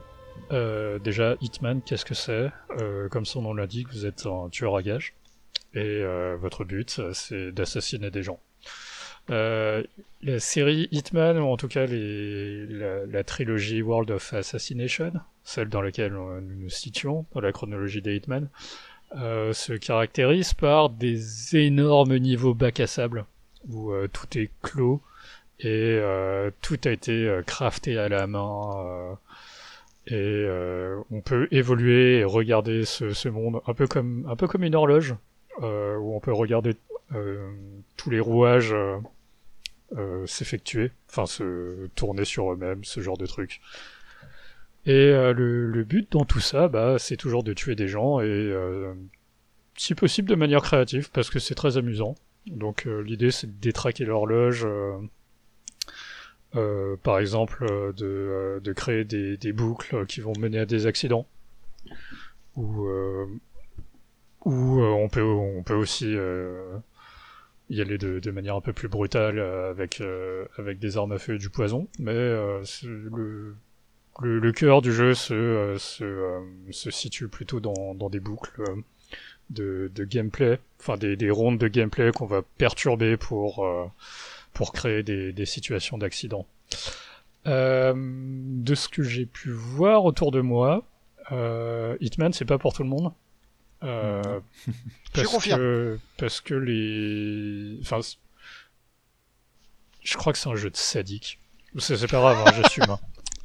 Mais euh, il y, a, y a ce côté, euh, y a ce côté très euh, prédateur, patience, euh, mise en place d'un piège et, euh, et se réfréner de euh, de prendre un flingue et, et de faire un headshot. Parce que déjà, euh, enfin, on peut le faire, mais euh, le, le- la physique des flingues et le ressenti est quand même euh, pitoyable. Les sensations sont vraiment pas terribles. Voilà, on n'est pas là pour flingue, ça. C'était juste parce que j'ai foiré ma mission. C'est ça. Voilà, Mais normalement, le- ça pour manger, quoi. Le but c'est de pas utiliser le flingue quand même, non? Euh, ça dépend. Ça dépend en fait. Euh, je, vais, je vais revenir un peu plus tard. Et, Euh, et je suis mais pas d'accord sur le truc qu'il faut être un sadique et il faut aimer euh, faire mal aux gens, etc. Je pense surtout que. euh, euh, Enfin, c'est faut- surtout la patience, quoi. Ouais, mais en fait, je je suis très patient. J'ai testé. Alors, moi, j'ai joué qu'au 1, je suis désolé, Ouais. j'ai pas joué au 3, mais je pense que c'est pareil en fait à la fin. Euh, j'ai vraiment adoré euh, faire la mission, mais une fois. Moi, je veux pas la Ouais. faire 200 fois la mission. Ouais. Il y a aussi, euh, il y a Ah, aussi cette, euh, cette euh, autre feature plus ou moins cachée, c'est que c'est euh, c'est plutôt ambiance roguelite. Mais euh, mais il n'y a rien qui change. Ok. À savoir que euh, chacun des runs que je vais faire dans un niveau euh, ne va ressembler à aucun autre parce que, euh, parce que j'ai décidé de faire autre chose. À savoir que euh, la- euh, les euh, IO, donc euh, les, les éditeurs, ont écrit ce qu'on appelle des, des stories, enfin des, euh, ouais, des, des boucles narratives euh, prévues pour être perturbées. Et euh, il y a à peu près euh, 6-7 euh, stories pour assassiner les gens dans chacun des niveaux. Et faut, faut, faut avoir d'une la, la patience de, de, de suivre la story et aussi la curiosité de, euh, de relancer le niveau pour en tester une autre. Mhm. Et euh, donc oui, alors il y a très peu de niveaux. Euh, c'est ça aussi la, la, la caractéristique d'un Hitman dans ce World of Assassination, c'est que euh, je crois qu'il y a que 6 niveaux. Euh, et si on le traverse d'une seule traite, euh, en mode normal, avec un, avec un flingue, je dirais que je termine le jeu en 2 heures. Enfin, ça doit être à peu près ça, quoi. Euh, et 2 heures, c'est en quand- c'est quand même pas. euh, c'est quand même pas super facile de passer bourrin quand même en général. Euh, bah, en fait, euh, alors l'IA n'est pas, euh, comment dire, l'IA est fiable. À savoir qu'elle est stupide, mais elle sera stupide toujours de la même façon Ouais. Et nombreuses souvent, il y a beaucoup de cas. et nombreuse. Et en fait, le truc, c'est que si, si tu dois le faire, il y a des manières de le faire. C'est, euh, tu, tu Mm. regardes la carte et il y a certains endroits où il faut te placer pour commencer à tirer sur les gens. Ouais. Et en fait, ils vont tous se pointer. euh, et euh, bon, à la fin, t'as t'as un immense tas, ce genre de truc. Ouais. Ça, c'est Mais euh, c'est c'est- c'est, euh, vraiment, bah, soit, soit c'est ce que tu voulais, soit t'as raté, t'as t'as raté le, le niveau, quoi. Non, oui, mais bah, tu vois, si, si tu connais le niveau au point de savoir faire ça, ça veut dire que. Quand tu lances pour la première fois une mission d'Hitman. Non, en fait, ça se voit. c'est- Euh, t'as des, euh, c'est c'est des, des goulots d'étranglement euh, quand tu regardes les maps. Ouais. Enfin, quand tu regardes les pièces, t'as des goulots d'étranglement. Et euh, c'est là où il faut commencer à tirer, ils vont tous converger vers toi. Et Ouais. euh, en gros, t'as nettoyé le niveau, si t'as suffisamment de balles. Ouais. Et euh, bon, voilà, quoi. C'est vrai que l'IA, elle fait le taf, mais ça, dès que tu sors un peu de, de l'espèce de pièce de théâtre, toi, t'as dit horloge euh, Ouais. de, du niveau, c'est bon, assez basique. hein. Euh, ça dépend qui et ça dépend quoi. À savoir que tes gardes, ils sont, euh, enfin tout ce qui est garde, ils sont faits pour être, euh, ils sont faits pour être éliminés. Euh, mais Ouais. toute la partie narrative se tient à peu près. Bah, alors c'est pas parfait, mais euh, c'est quand même, c'est- bien meilleur que, que ce que tu peux voir dans la plupart des, des jeux qui veulent faire de l'infiltration. Ouais. C'est euh, les, les, les, euh, leurs boucles, leurs rondes euh, peuvent se réajuster. Alors, ça- enfin, quand tu regardes ça, euh, tu te dis, mais t'étais en, t'étais en plein milieu d'une conversation, tu, non, ça t'inquiète pas? Non, mais c'est pas grave, il va faire autre chose et, euh, il, il est dans une autre ronde, quoi. Euh, donc ouais. voilà. Euh, Ce que je voulais dire, c'est. Enfin, tu vois, vu qu'on on fait pas de restart, c'est un nouveau jeu entre guillemets, mais en fait, on pourrait presque faire un restart dans le sens où le 1, 2, 3, c'est une trilogie qui se tient. Et euh, Alors, Qui se ressemblent beaucoup. qui se ressemblent beaucoup. Alors, peut-être que tu allais y venir, euh, euh, Laurent. Euh, Mais, ouais. euh, de- ouais, de- comment, comment moi je suis curieux, j'ai fait que le 1, un peu comme Bud. Et j'ai ah, pas trop fait le 2 et le 3. J'ai même pas fait le 1. hein. Moi, j'ai fait une mission du 1 et j'ai dit, ok, c'est pas T'as pour fait une moi. mission de 1. Moi j'ai Ouais. terminé le 1 quand même. J'ai pas détesté. J'ai apprécié, mais j'ai pas fait l'émission plein de fois. Et, euh, mais je suis quand même curieux de savoir comment le jeu a évolué euh, sur, au- tout au long des, des- des itérations en fait, récentes. Quoi. Alors, le, le 2, c'est un perfectionnement du 1. À savoir que euh, le, je trouve que le, le level design et les maps et euh, tout ce qui est euh, stories est beaucoup plus euh, maîtrisé. Après, il y a un souci dans le 2, c'est que tout est trop maîtrisé. À savoir que t'as pas ce goût de la découverte de tiens là j'ai l'impression qu'on peut faire on peut faire quelque chose et, oui tu peux le faire et une, fois que tu l'as fait, t'as t'as ce sentiment de satisfaction d'avoir euh, d'avoir arnaqué le jeu, quoi. Ce qui est pas du tout le cas, parce que parce qu'ils l'ont prévu. En fait, dans le 2, tout est euh, tout est tellement présent que t'as l'impression de cocher une checklist. Ils vont te détailler étape par étape tout ce que tu dois faire pour tuer ces gens. Enfin, dans, dans toutes ces stories. Et euh, le, euh, le le 3, c'est euh, c'est quelque chose de plus de mieux comment dire de mieux agencé. Euh, je reviens, enfin, je retourne sur euh, sur Doom Eternal, où euh, en fait toute ta partie euh, achievement, où euh, les les trucs que t'es supposé débloquer en refaisant les niveaux, vont t'apprendre à jouer. Cette fois-ci, en fait, ils ont sélectionné soit ce qu'ils voulaient mettre en avant, soit des manières vraiment très radicalement différentes de tuer les gens. À savoir que je, sur l'une des maps, euh, t'as as une des, euh, des stories euh, qui, est, euh, qui est mise en avant où tu vas prendre un fusil sniper. Et tu dois faire tout plein de choses avec ce fusil sniper, mais c'est pour, euh, c'est- c'est pour te mettre en avant que oui, tu peux toujours tuer, euh, enfin, tu pourras toujours euh, trouver un moyen de, de tuer les gens avec un fusil sniper dans toutes ces maps. T'as euh, t'as aussi euh, toute la partie euh, poison, ce genre de truc. Ou euh, bon, poison euh, dans, dans Hitman, euh, ça, ça fait dix ans que ça fait dix ans que c'est présent, mais c'est toujours marrant de, de le revoir. Euh, donc euh, ça a pas trop changé et c'est pas ce que, enfin c'est c'est c'est ce que j'exigeais à savoir que ça ne change pas et que euh, ce que ce qui soit présenté ce soit euh, une euh, de nouvelles maps. De nouvelles maps de nouvelles rondes euh, des nouvelles blagues de- en gros un DLC quoi. Et je suis prêt à mettre le prix.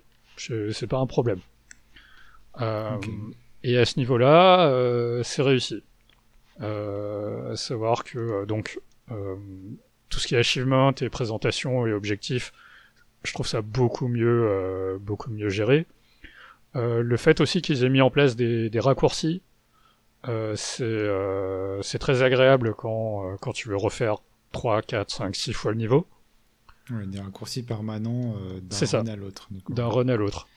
Après, il y a euh, ce qu'ils introduisent, euh, et ça, ça me... Enfin, je comprends pourquoi est-ce qu'ils le font, et j'y reviendrai tout à la fin, mais ça me plaît un peu moins. À savoir que dans le, le premier niveau, le, en général c'est souvent le meilleur, le, le premier niveau c'est euh, c'est un niveau totalement classique de Hitman.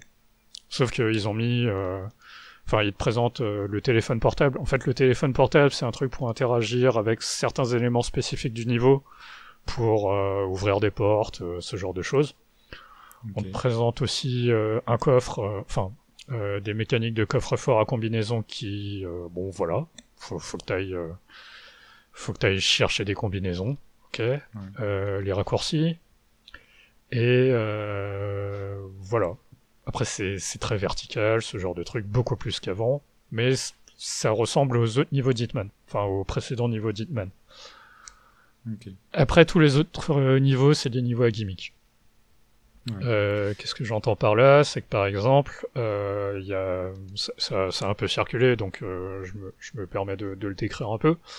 Il y a un niveau où il y a eu, enfin, ça se plante dans un décor façon Agatha Christie, manoir anglais avec bourgeoisie anglaise, et il y a eu un meurtre. Enfin, disons qu'il y a eu un décès suspicieux, et il y a un enquêteur qui débarque et qui va enquêter sur sur ce décès. Et en fait, toi, tu peux prendre la place de l'enquêteur et mener l'enquête. Et tu peux vraiment la mener jusqu'au bout. Et, euh, et l'enquête est très bien écrite. Ouais, mais enfin, est-ce que c'est ce que j'attends dans Hitman C'est pas ce que j'attendais dans Hitman. Euh, voilà, c'est pas ce que je voulais dans Hitman. Je veux dire, c'est marrant, mais euh, j'ai pas envie de jouer à ça spécialement, quoi. Voilà. Après, il y a un autre niveau. Euh, ça, j'ai trouvé ça plutôt intéressant. C'est que euh, donc tu débarques dans, dans ta map et d'habitude, dans Hitman, euh, t'as deux cibles. Deux cibles, et de temps en temps, tu peux avoir un objectif euh, supplémentaire. Genre, tu vas récupérer un tout petit truc. Euh, enfin, voilà. Là, en fait, ah oui, et tes deux cibles, euh, tu les vois en, tu les vois dans, dans ta vision d'aigle, instinct jeu de, de tueur, enfin, les trucs de jeux vidéo, quoi. Et, euh, et là, tu débarques dans la map, tu sais pas combien de ta cible et euh, tu les tu ne les connais pas. Enfin, tu, tu ne peux pas les distinguer. Donc, tu es obligé de te déplacer dans cette map ou euh, et de d'identifier tes cibles.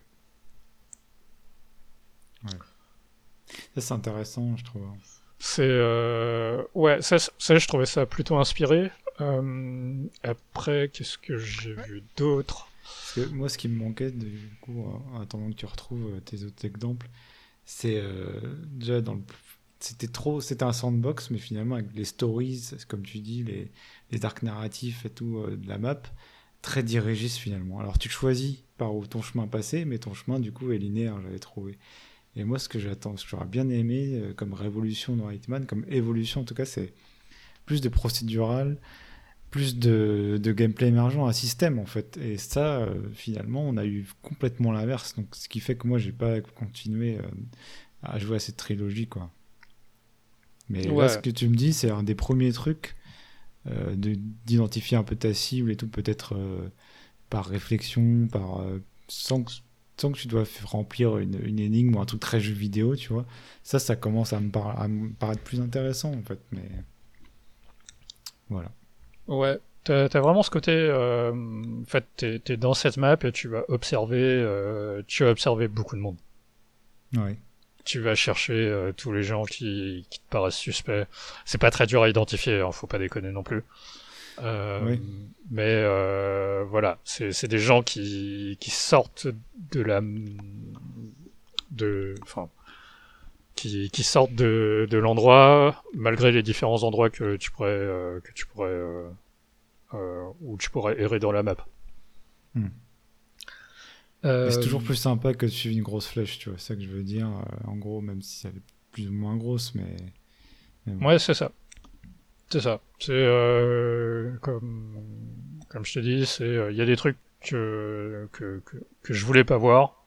Enfin, tu vois, mm. l'enquête, euh, je me suis dit, euh, bon, je, je l'ai fait, mais euh, bon, est-ce que vraiment c'était ce que j'attendais d'un Hitman ouais, Non. J'imagine comme as une, quand tu as une, un arc narratif si énorme qu'une enquête comme ça, où plus toute la presse a un peu focus là-dessus, moi je me dis que les autres arcs narratifs de la, de la, du niveau doivent être un peu pourris, un peu faiblards, quoi, du coup. Euh, ouais. Enfin, c'est c'est pas faiblard euh, c'est que si j'avais été euh, si, ça avait été euh, dans un autre niveau d'Hitman, j'aurais trouvé ça cool.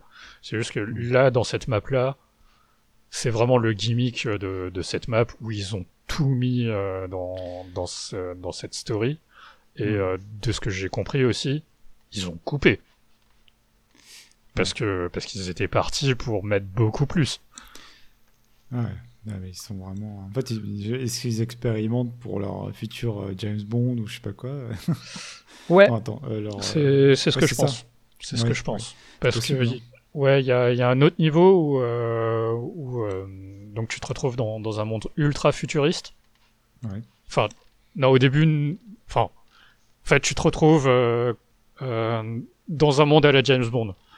À savoir que euh, tu es, dans des endroits qui te paraissent miteux et tu sais pas pourquoi tu descends dans une base souterraine ultra high-tech euh, de, de méchants bondiens, quoi. Et, euh, et, ce niveau-là, il est, euh, enfin, c'est là où tu vas te servir de d'un de tes outils pour tout débloquer, quoi. Ok. Donc voilà, c'est des niveaux à gimmick et, euh, et pour moi, comme tu le disais, ils expérimentent pour euh, pour la suite. Ok. Euh, qu'est-ce qu'il y a d'autre?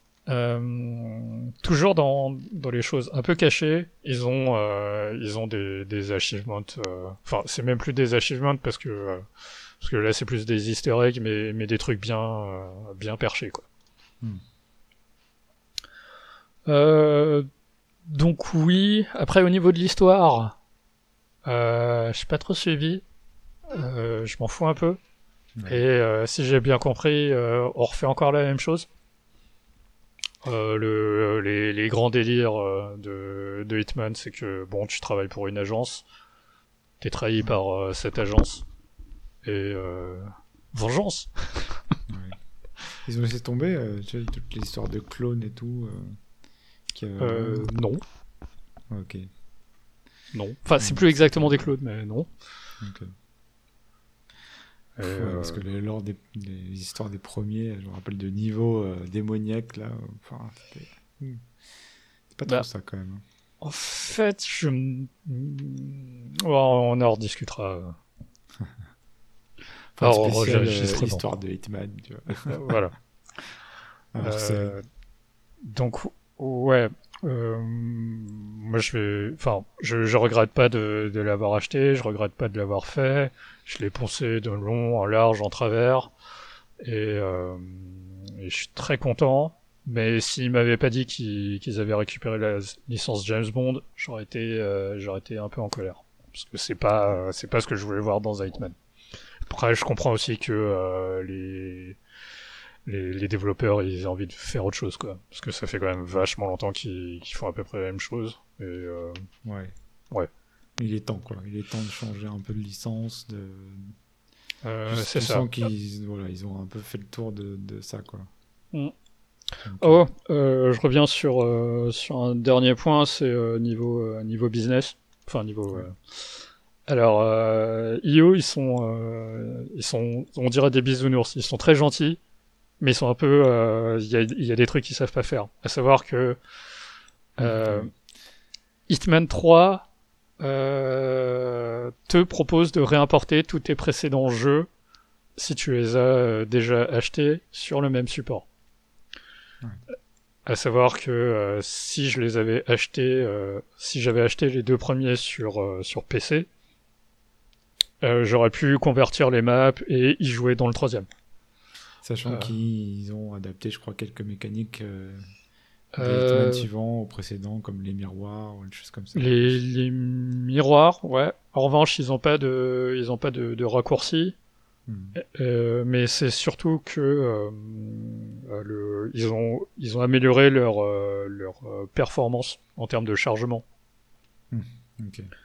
Et pour un jeu que tu vas refaire beaucoup de fois, c'est très agréable. Oui. Mais d'ailleurs, petite parenthèse technique, c'est quand même des jeux qui sont souvent très beaux. Donc euh, le 3 déroge pas à la règle. Ouais. Euh, gestion des foules euh, quand même assez inégalée, je trouve. ouais, parce qu'en fait, il les gère pas exactement comme des foules. Enfin, c'est des... Il triche un peu, j'imagine. Mais... Oui.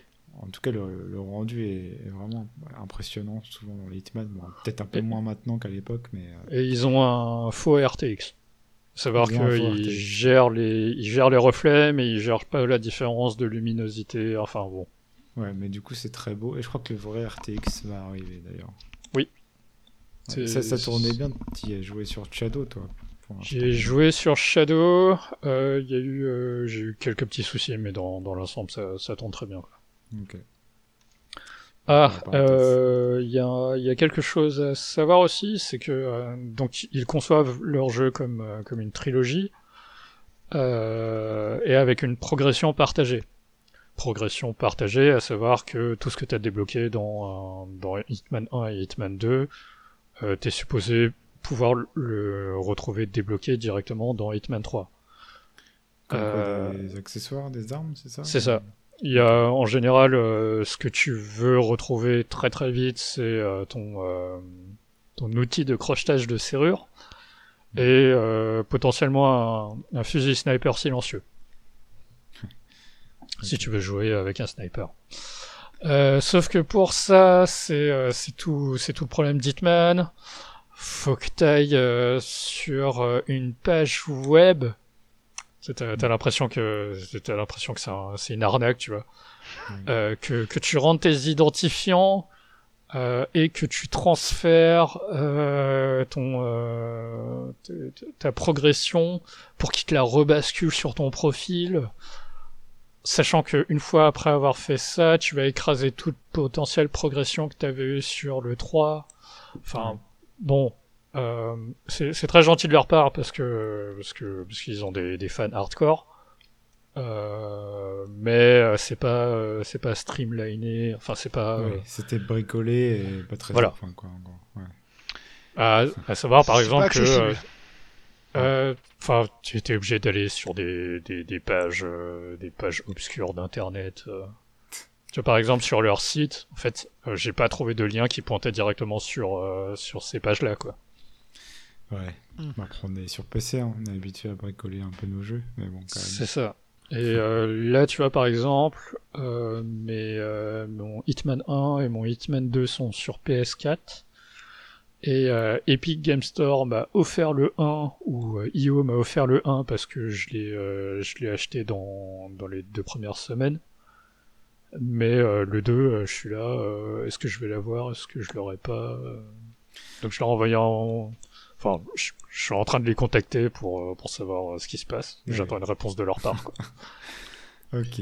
Parce que personnellement, ça, ça me dérangera pas de, de, de repayer pour le 2, mais euh, si je peux éviter, ça, ce serait cool, quoi. En fait, il faut, euh, ils, ont, euh, il y a une news qui est sortie il y a pas très longtemps. Ils ont enfin réussi à, à trouver une solution pour importer le contenu du 2 dans le 3. Euh, parce que le 2, il faut se rappeler qu'il est que sur Steam, alors que le 3, il est sur l'Epic Game Store. Euh, pour cela, il faut se connecter au 2, connecter son compte IO, et ensuite reconnecter euh, le 3. Euh, Et se ouais. connecter avec le compte IO. Enfin, il y a- il y, a un bazar comme ça. Par contre, c'est entre les mêmes plateformes. C'est-à-dire que toi qui es la version Hitman 2 PS4, ben rien du tout, mon gars.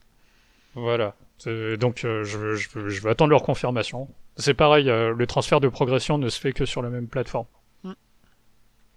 Donc euh, c'est très gentil de leur part, mais euh, c'est pas encore ça. Après, euh, je sais qu'ils reviennent de très loin. Euh, ils étaient euh, rattachés à Square Enix. Ils sont séparés de Square Enix en, en, en gardant leur IP.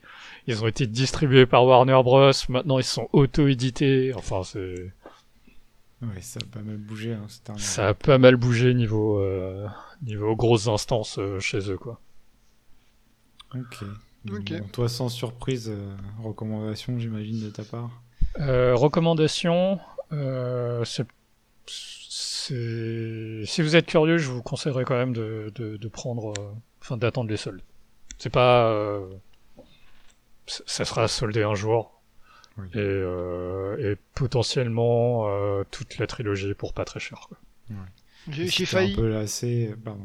Non, désolé, en fait, j'avais failli euh, acheter euh, le 3 euh, justement pour, bah, pour me mettre dans cette discussion. Vous avez pu voir que j'étais très très passif parce qu'en fait, j'ai rien à dire sur ce jeu. Euh, j'ai pas assez joué et voilà, mais euh, j'ai pas voulu acheter le 3 en me disant, bon, ouais, c'est quand même 60 euros. Ah, tiens, j'ai le 1 sur l'Epic Game Store gratos. Euh, bah, je l'ai lancé, j'ai fait la mission et puis j'ai dit, on arrête. Donc là, comme dit Laurent, faites attention euh, quand vous y mettez les pieds si vous connaissez pas du tout euh, Hitman. c'est pas pour tout le monde. Moi, je trouve que le, le modèle de distribution du 2 était le meilleur. À savoir qu'ils ont un niveau, un, un bébé niveau, euh, qui est, euh, je l'appelle, je l'appelle la plage, euh, qui est, qui était euh, distribué euh, comme une démo, ce qui ne se fait plus aujourd'hui, euh, pour, euh, pour que les gens puissent tâter euh, de, euh, enfin le, des mécaniques de jeu parce que c'est euh, assez euh, assez illustratif de, de ce qu'est un Hitman et euh, si ça t'a convaincu tu pouvais acheter le jeu Ok. mais là enfin là je pense que ceux qui ceux qui le voulaient l'ont déjà acheté et les réticents euh, c'est vraiment pas une formule euh, que je peux conseiller à n'importe qui quoi. Ouais. Donc excellent épisode mais c'est pas un épisode qui fera changer les avis des, des gens quoi en gros. non. En revanche, je suis aussi du coup, j'ai quand même hâte de voir ce qu'ils vont faire sur sur la licence James Bond. moi aussi, hein. je suis curieux de voir ça. Ils, ont quand même des, trucs à ajuster parce que euh, parce que bon 47 euh, euh, il est un peu raide comme un piquet. Ouais non j'espère qu'ils vont vraiment rafraîchir leur formule pour pour la licence James Bond quoi. Et niveau gunfight pareil s'ils doivent en faire faut faut que ça ressemble enfin à quelque chose quoi. Ouais. Donc voilà, c'était ce que j'avais à dire sur Hitman. Eh ben merci Laurent pour cette, euh, ce petit test de Hitman 3. Euh, et on va pouvoir passer maintenant rapidement hein, euh, à notre jeu qu'on a joué tous les trois. Notre jeu auquel nous avons joué tous les trois, on va faire du bon français, avec Laurent et Bud. c'est SnowRunner, c'est juste après ceci.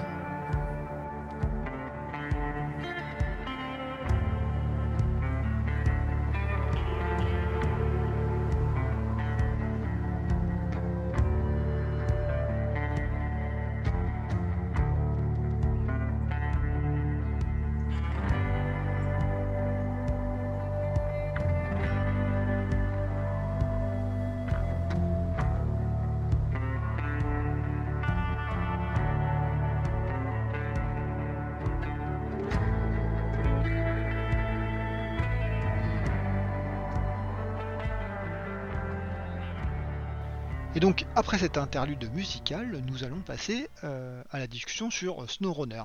Et euh, cette discussion va durer des plombes parce qu'on a adoré le jeu et qu'il euh, y, y, a vraiment beaucoup de contenu à, voir et c'était génial.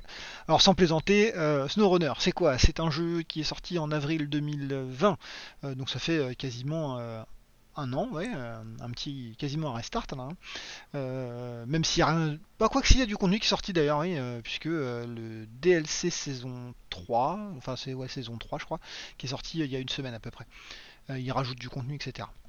Donc c'est quasiment un restart. Bref, ce jeu-là on l'a fait à 3. c'est un jeu qui est développé par Saber Interactive, qui est édité par Focus Home Interactive, qui est la suite de Mud Runner. Donc je parle beaucoup et quel est ce, jeu? Eh bien c'est assez simple, c'est un jeu où on conduit des camions et où il faut remplir des missions dans un monde ouvert. En gros c'est à peu près ça, je bien résumé.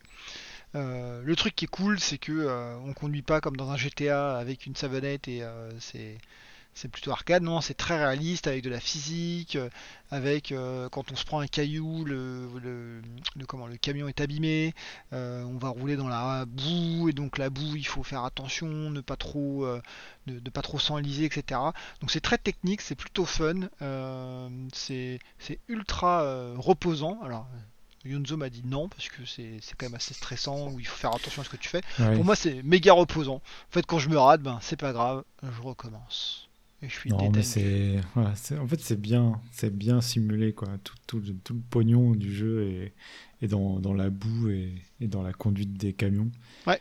Et du coup, ben, quand tu passes 10 minutes à patiner, euh, alors c'est très, euh, très sympa quand tu arrives à t'en sortir, mais quand tu patines et que tu, tu tambourines ta touche euh, pour décoller et que tu n'arrives pas, ça, moi, ça m'énerve un peu.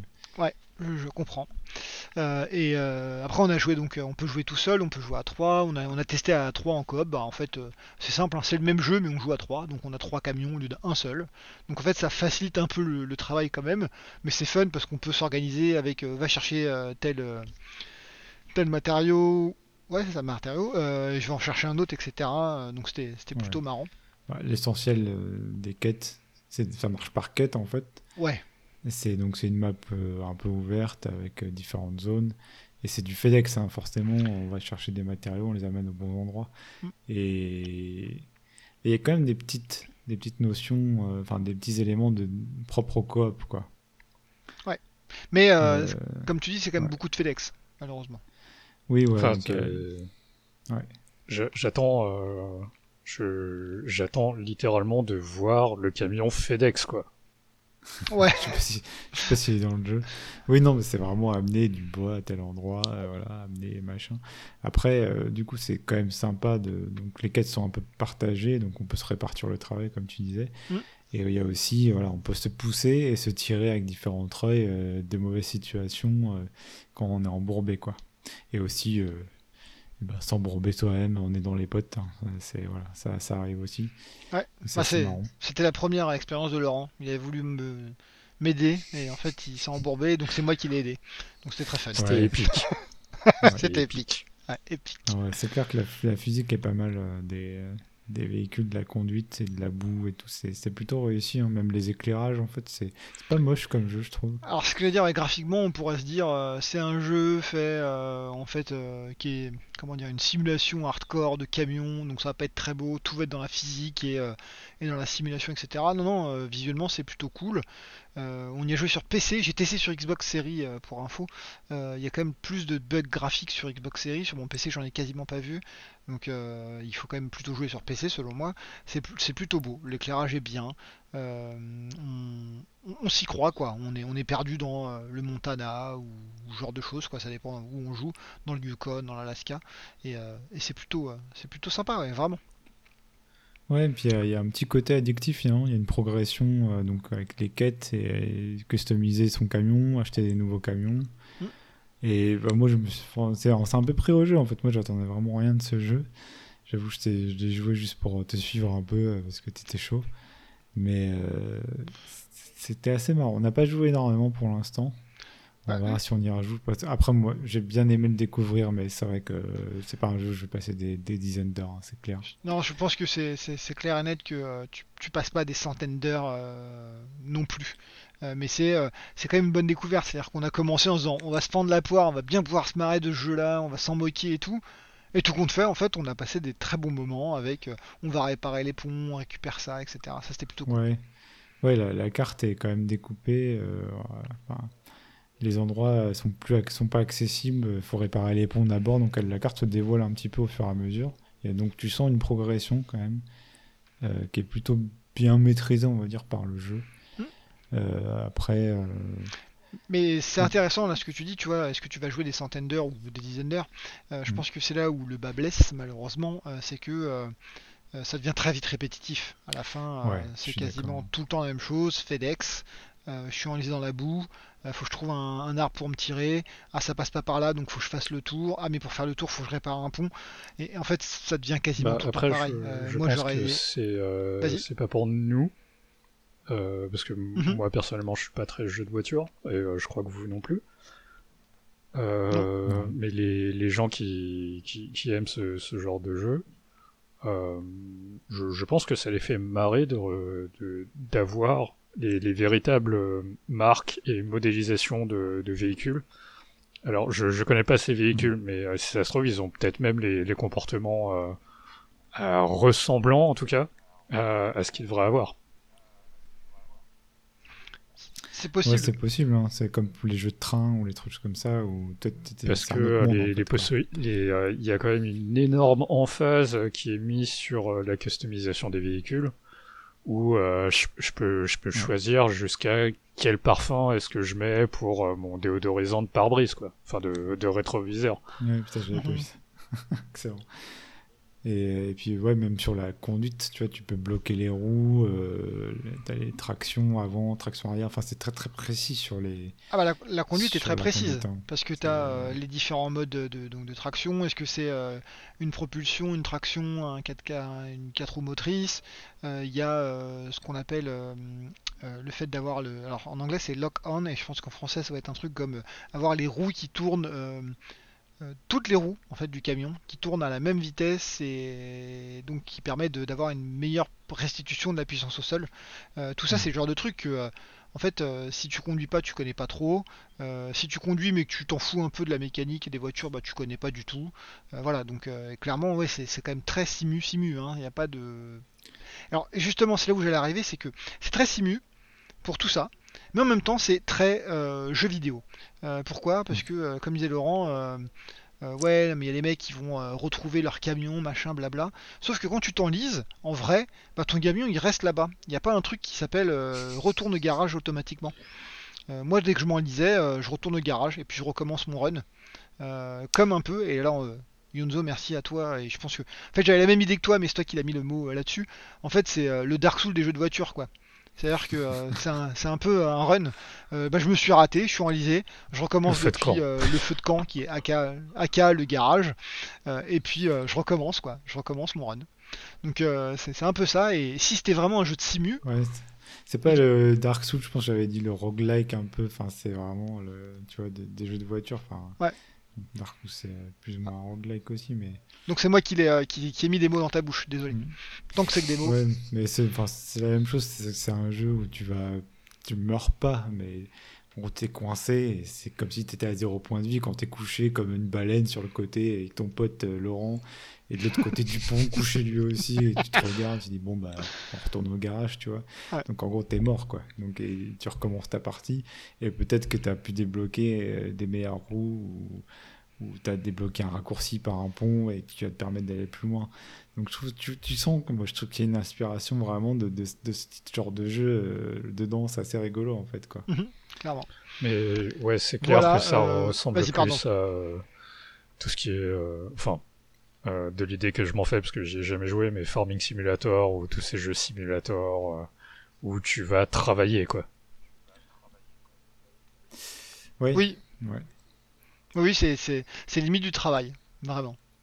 Ouais, mais, mais c'est vrai que bon, euh, quand même, je te rejoins globalement. Bud, c'est assez reposant. Et euh, c'est aussi sympa à plusieurs euh, quand tu veux discuter un peu euh, sans te prendre la tête. Tu veux jouer un truc sans te prendre la tête. Et, Alors, ça je confirme, puisque donc on l'a fait ensemble tous les trois, donc on discutait, Mm. on parlait plein de trucs et tout, on essayait quand même un peu de se coordonner, mais voilà. Mm. Mais j'ai fait, alors, je pense que je dois avoir une vingtaine d'heures quasiment de jeu euh, quand même dessus, donc c'est déjà pas mal. Mais euh, je me suis fait deux trois soirs avec une heure de tel, de téléphone en même temps. Ouais. C'est-à-dire que j'appelais un, un pote, et en fait c'est pas pour parler de jeux vidéo, hein, je parlais avec un pote qui on avait parlé de foot ou un autre truc. En fait j'ai mon pad dans les mains et j'arrive à jouer tout en parlant, parce que euh, vraiment c'est pas si compliqué quoi. Ça demande pas une charge mentale euh, incroyable. C'est pas comme Ouais. Dead Cell où euh, là euh, vaudrait peut-être mieux rester focus. Une fois que tu as appris un peu les bases de la conduite et du, du jeu, tu peux jouer vraiment machinalement, euh, comme ça, c'est clair. Je suis assez d'accord. Dans tous les cas, ouais, c'est quand même un truc euh, plutôt sympa à jouer, euh, à tester vraiment, euh, parce que ça peut vous surprendre, comme nous. Par contre, de là, aller l'acheter, ça c'est autre chose, puisque ça coûte quand même 40 balles hein, de mémoire pour le jeu de base. Si vous voulez le truc avec les DLC et tout, je crois que c'est 89 euros, un truc dans le genre. Enfin bon, c'est quand même assez fou. fou. Maintenant, vous pouvez peut-être trouver un Mud Runner, qui est donc le premier dans un dans une je sais pas dans une offre via euh, je sais pas peut-être euh, le EA Play ou alors le Game Pass j'en sais rien. Ou alors peut-être que SnowRunner va pas tarder à arriver dans le Game Pass. Parce qu'il faut savoir que Mm. les jeux Focus ça arrive quand même assez rapidement dans le Game Pass. Donc pourquoi pas. Voilà. Mais euh, testez-le. Ça peut vous surprendre. Ouais, à découvrir, ça, c'est c'est toujours intéressant de le découvrir, quoi, franchement. je pense que j'ai fini de mon côté. Ouais, c'est bon. On peut passer 3 ans sur SnowRunner non plus.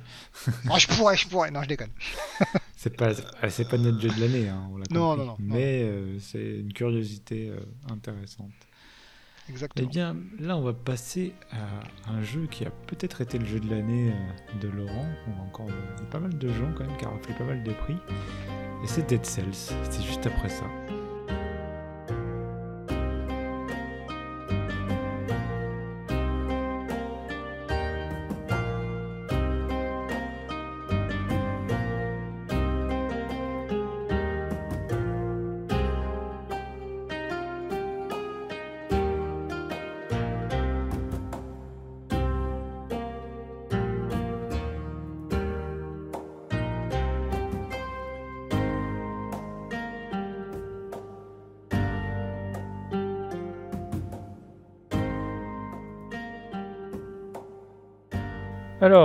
C'est encore moi, et moi je vais vous parler de, de Dead Cells, plus précisément du dernier DLC, Fatal Falls, qui est arrivé le 26 janvier de 2021. Au prix de euh, 5 euros, si t'as donné toutes les informations. euh, voilà. Euh, Dead Cells, déjà faut, faut que j'explique. Euh, c'est un rogue, roguelite euh, Metroidvania roguelite, bon, je pense que n'y a, pas, y a pas à présenter ce terme ici. Metroidvania, Castlevania, euh, c'est des jeux en 2D euh, avec des donjons et euh, voilà, faut les traverser. Il y a des boss.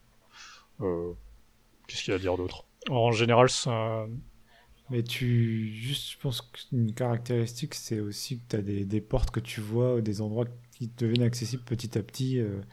Euh, grâce à des mécaniques euh, de jeu. Ouais, c'est ça. D'habitude, dans un, dans un Metroidvania, euh, il y a euh, ce qu'on appelle du backtracking, à savoir que tu vas, tu vas retourner en, dans des zones déjà explorées pour, parce que tu as un nouvel objet qui te permet de, de, débloquer un nouvel accès, donc une nouvelle zone.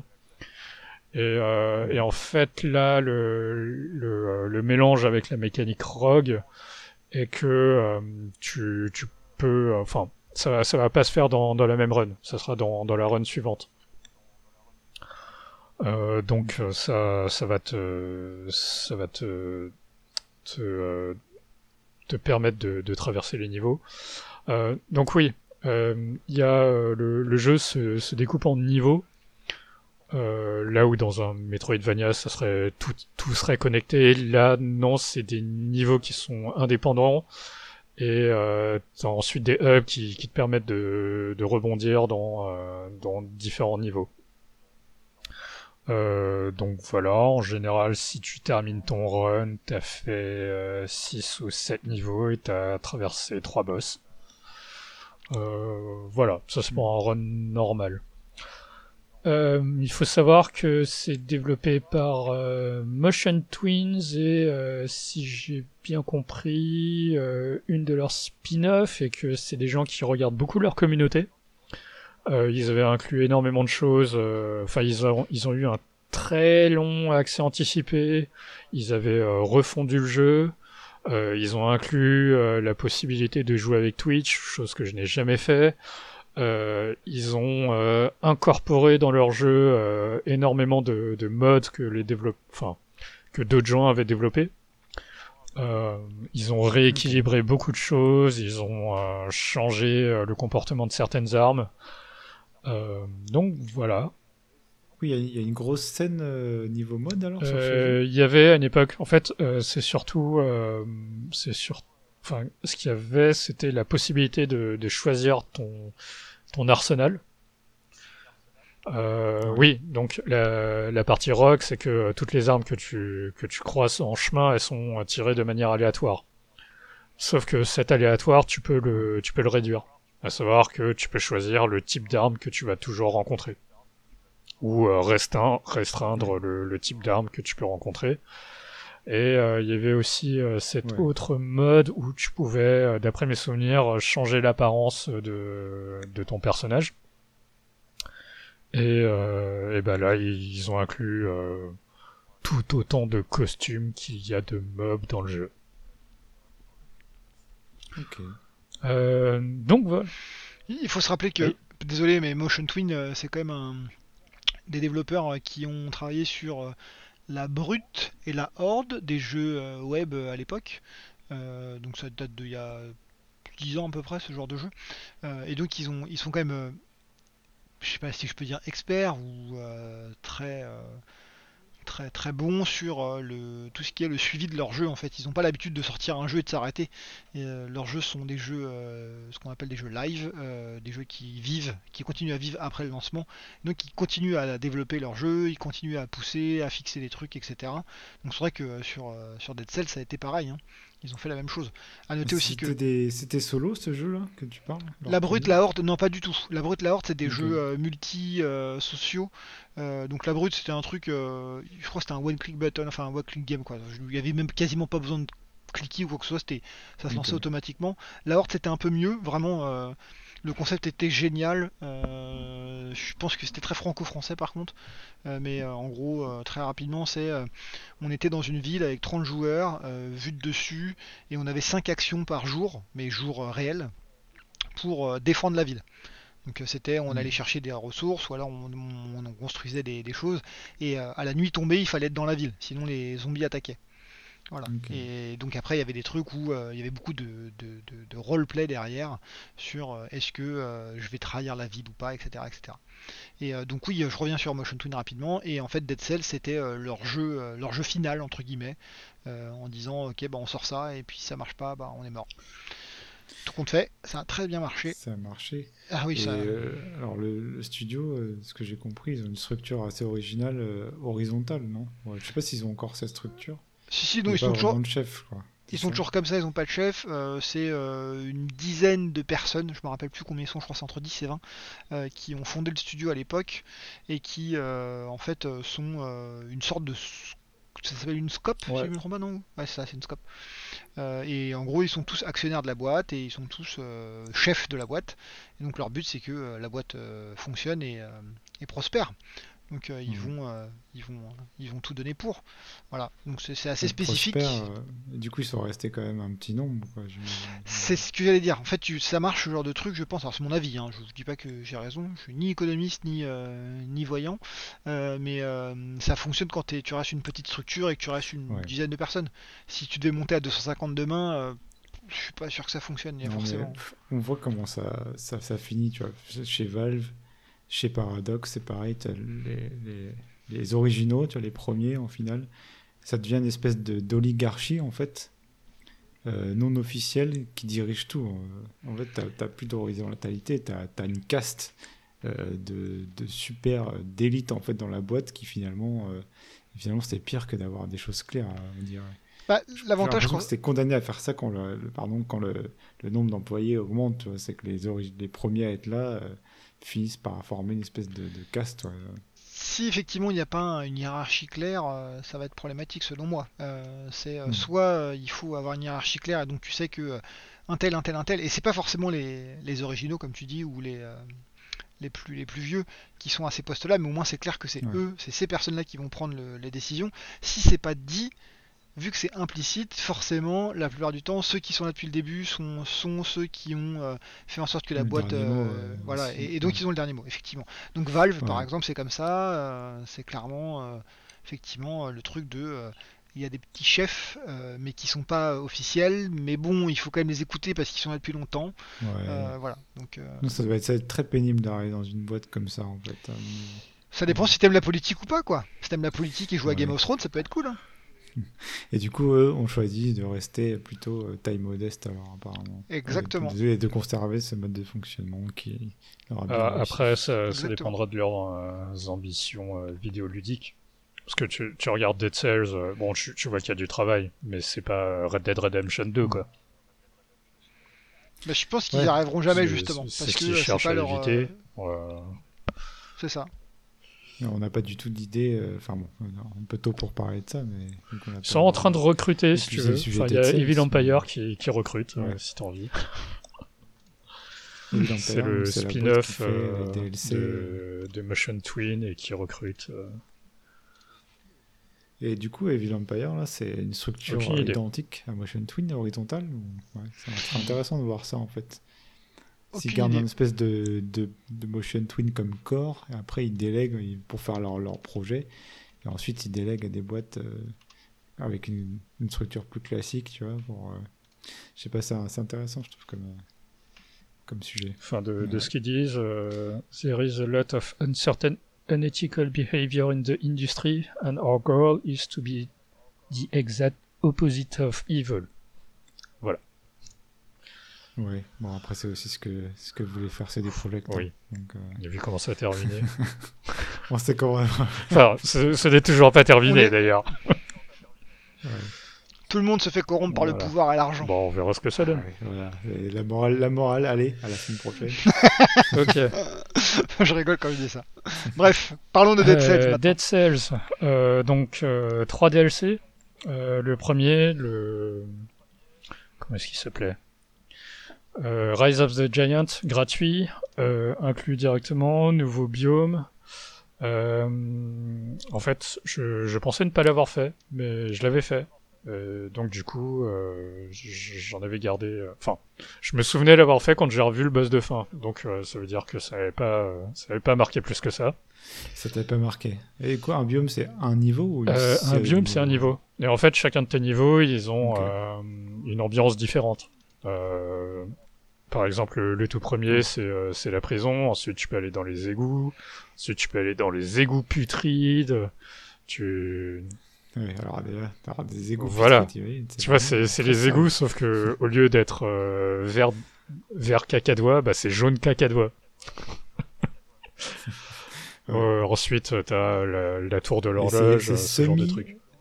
C'est semi-aléatoire, quoi. C'est un, un mélange de pièces euh, euh, pré-designées, c'est ça, mais assemblées euh, par C'est contre, ça. de manière aléatoire, il me semble. C'est ça. À savoir que euh, le, tu, bien, hein, tu vas, bien, tu peux choisir donc ton biome, donc le, le type d'ennemi que tu vas rencontrer, mais euh, tu sais pas, tu sais pas l'enjolancement des pièces ni la composition dans la pièce. Ce qui fait, Ouais. En tout cas, ça faisait des, des niveaux assez cohérents. Par contre, c'est vrai que moi, je trouvais ça un peu répétitif quand même. Mais bon. euh, ouais, ouais, ouais. Euh, donc le premier DLC payant qui- qu'ils ont sorti, euh, the- oui. Alors, après Rise of the Giant, en fait, euh, personnellement, enfin c'est mon ressenti en tout cas, il y a eu ce côté très recherche de, de la performance dans le jeu. Bon, en tout cas, c'est ce que moi j'ai ressenti. Et je suis pas assez bon. Je, je suis pas assez bon. À savoir qu'il est privilégié soit le speedrun, soit le perfect run. Et je peux faire ni l'un ni l'autre. Ok, il s'adressait vraiment à un public. euh, C'était, euh, bah, il y a eu une, une très grosse scène Twitch. Euh, D'ailleurs, il y a encore des gens qui, qui jouent dessus sur Twitch. Et euh, voilà, c'est vraiment, euh, c'est vraiment ce que tu veux montrer. Euh, pareil, il y a plein de vidéos sur YouTube de, de mecs qui montrent tout leur run en entier, euh, en speedrun ou en perfect run.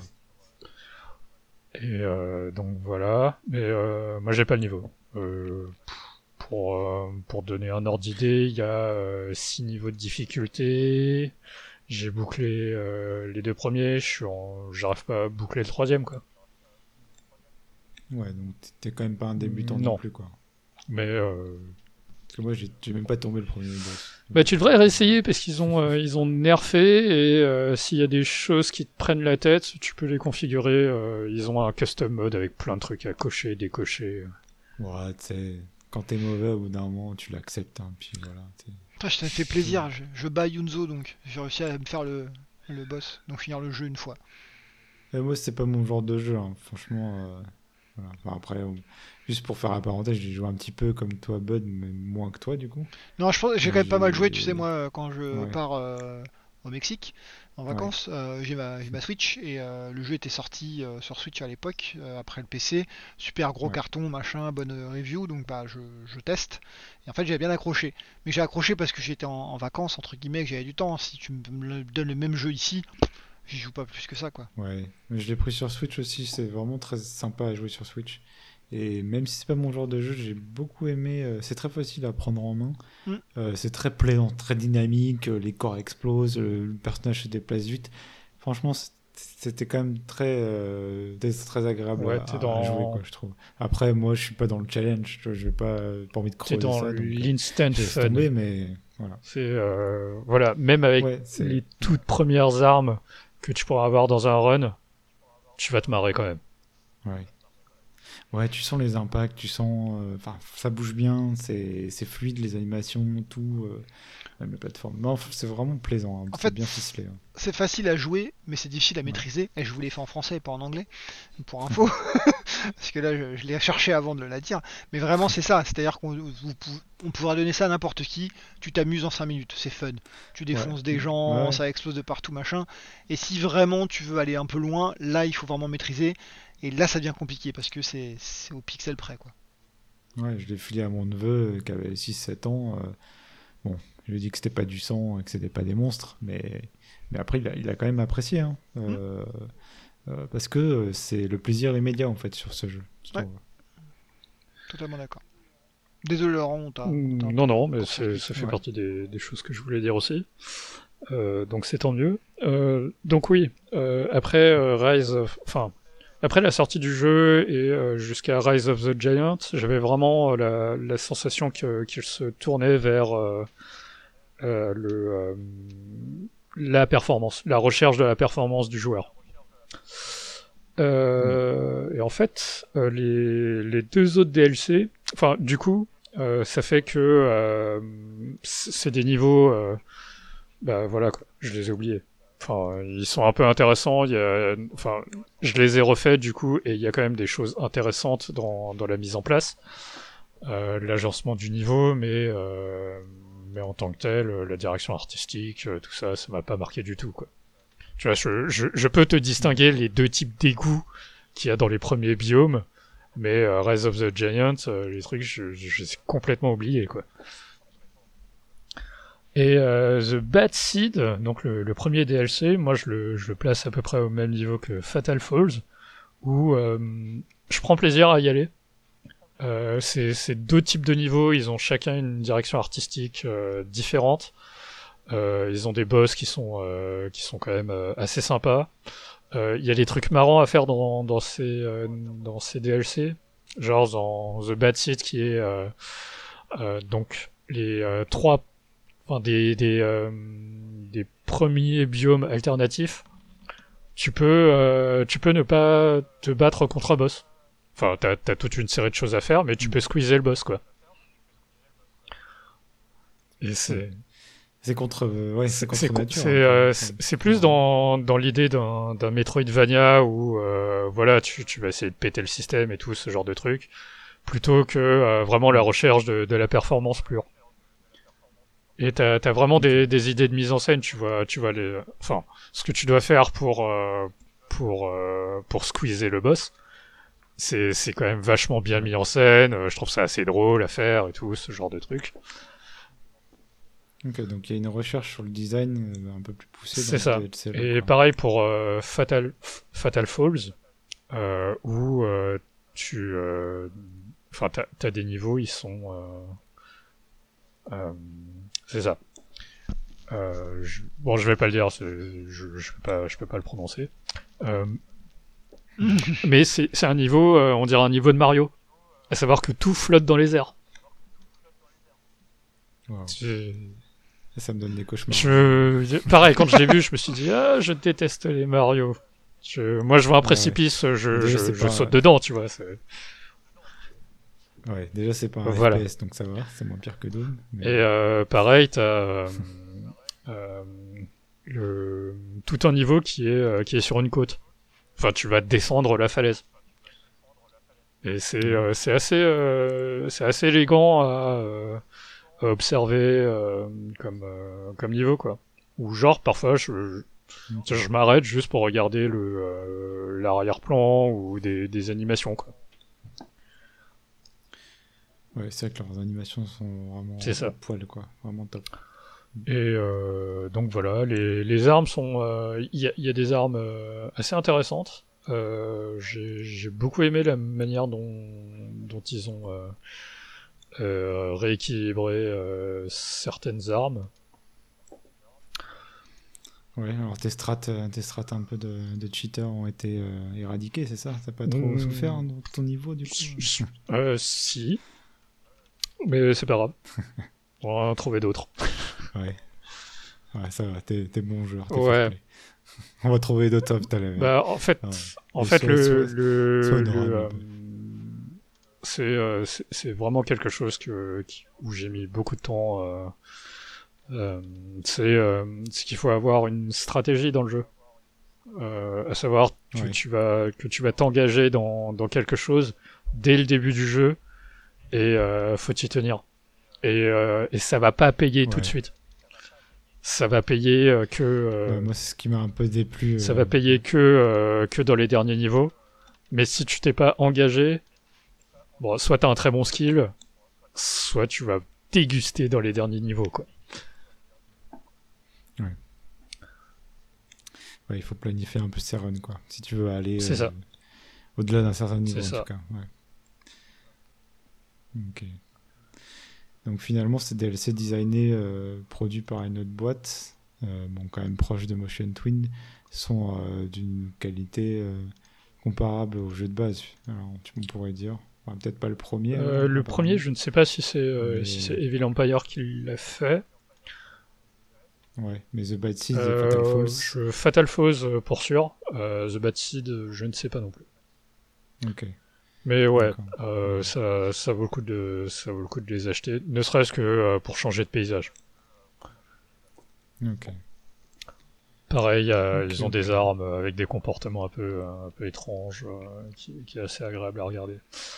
Euh, en revanche, je ne sais pas si c'est euh, si c'est mon PC qui, qui commence à déconner, ce qui est pas impossible parce qu'il commence à se faire vieux. Mais euh, je trouve que le jeu rame plus.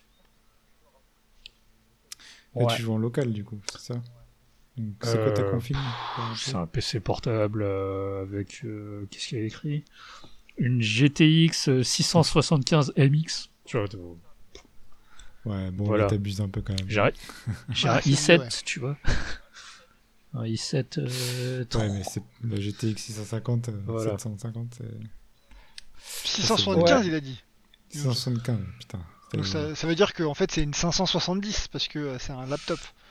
Ouais, mais t'as- t'as 5-6 générations là de retard. Ouais, mais le, alors, le truc, c'est qu'il tournait très bien à l'époque.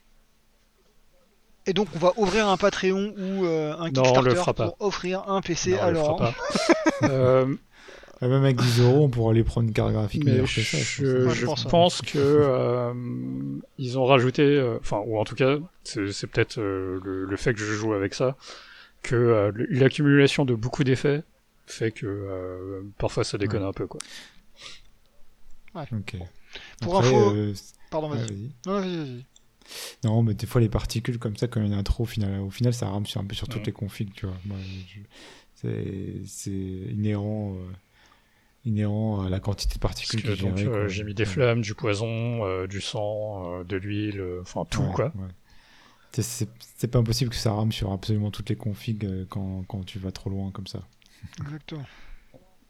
Pour info, euh, les DLC, donc je regardais vite fait, euh, le premier a bien été développé par euh, Motion Twin, et depuis euh, le deuxième, donc The Bad Seed euh, et Fatal Falls, ont été développés par, il est marqué sur Steam en tout cas, Motion Twin et Evil Empire. Ok.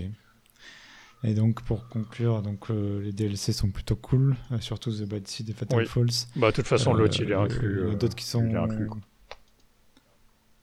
Ouais, d'accord. Et il y a d'autres choses de prévues ou c'est fini pour Euh, Dead j'ai Cells pas suivi. Tu sais? On verra bien. Je relancerai probablement à ce moment-là. On là, je, je pense que je vais On continuer à jouer un petit peu. Je sais Ok. pas si je vais chercher la performance, mais euh, c'est euh, le plaisir immédiat et je trouve ça quand même très agréable. Quoi. Ouais, moi je suis d'accord. Euh, et du coup, leur prochain projet, donc bah, tu disais, a priori, ils sont sur un autre projet quand même. Ouais, ouais, mais euh, on sait pas en fait. euh, c'est sûr qu'ils sont sur un autre projet. Vous savez, euh, toutes les sociétés, quand elles finissent un projet, elles en elles recommencent un autre. Oui, Euh, surtout Ouais. les créateurs, hein, ils sont pas là pour juste faire un jeu et s'arrêter. Euh, ils sont Ouais. plus là pour faire du contenu et recréer des choses, etc. Donc c'est sûr qu'ils le font. En plus, euh, comme disait Laurent, ils cherchent du monde, ils recrutent.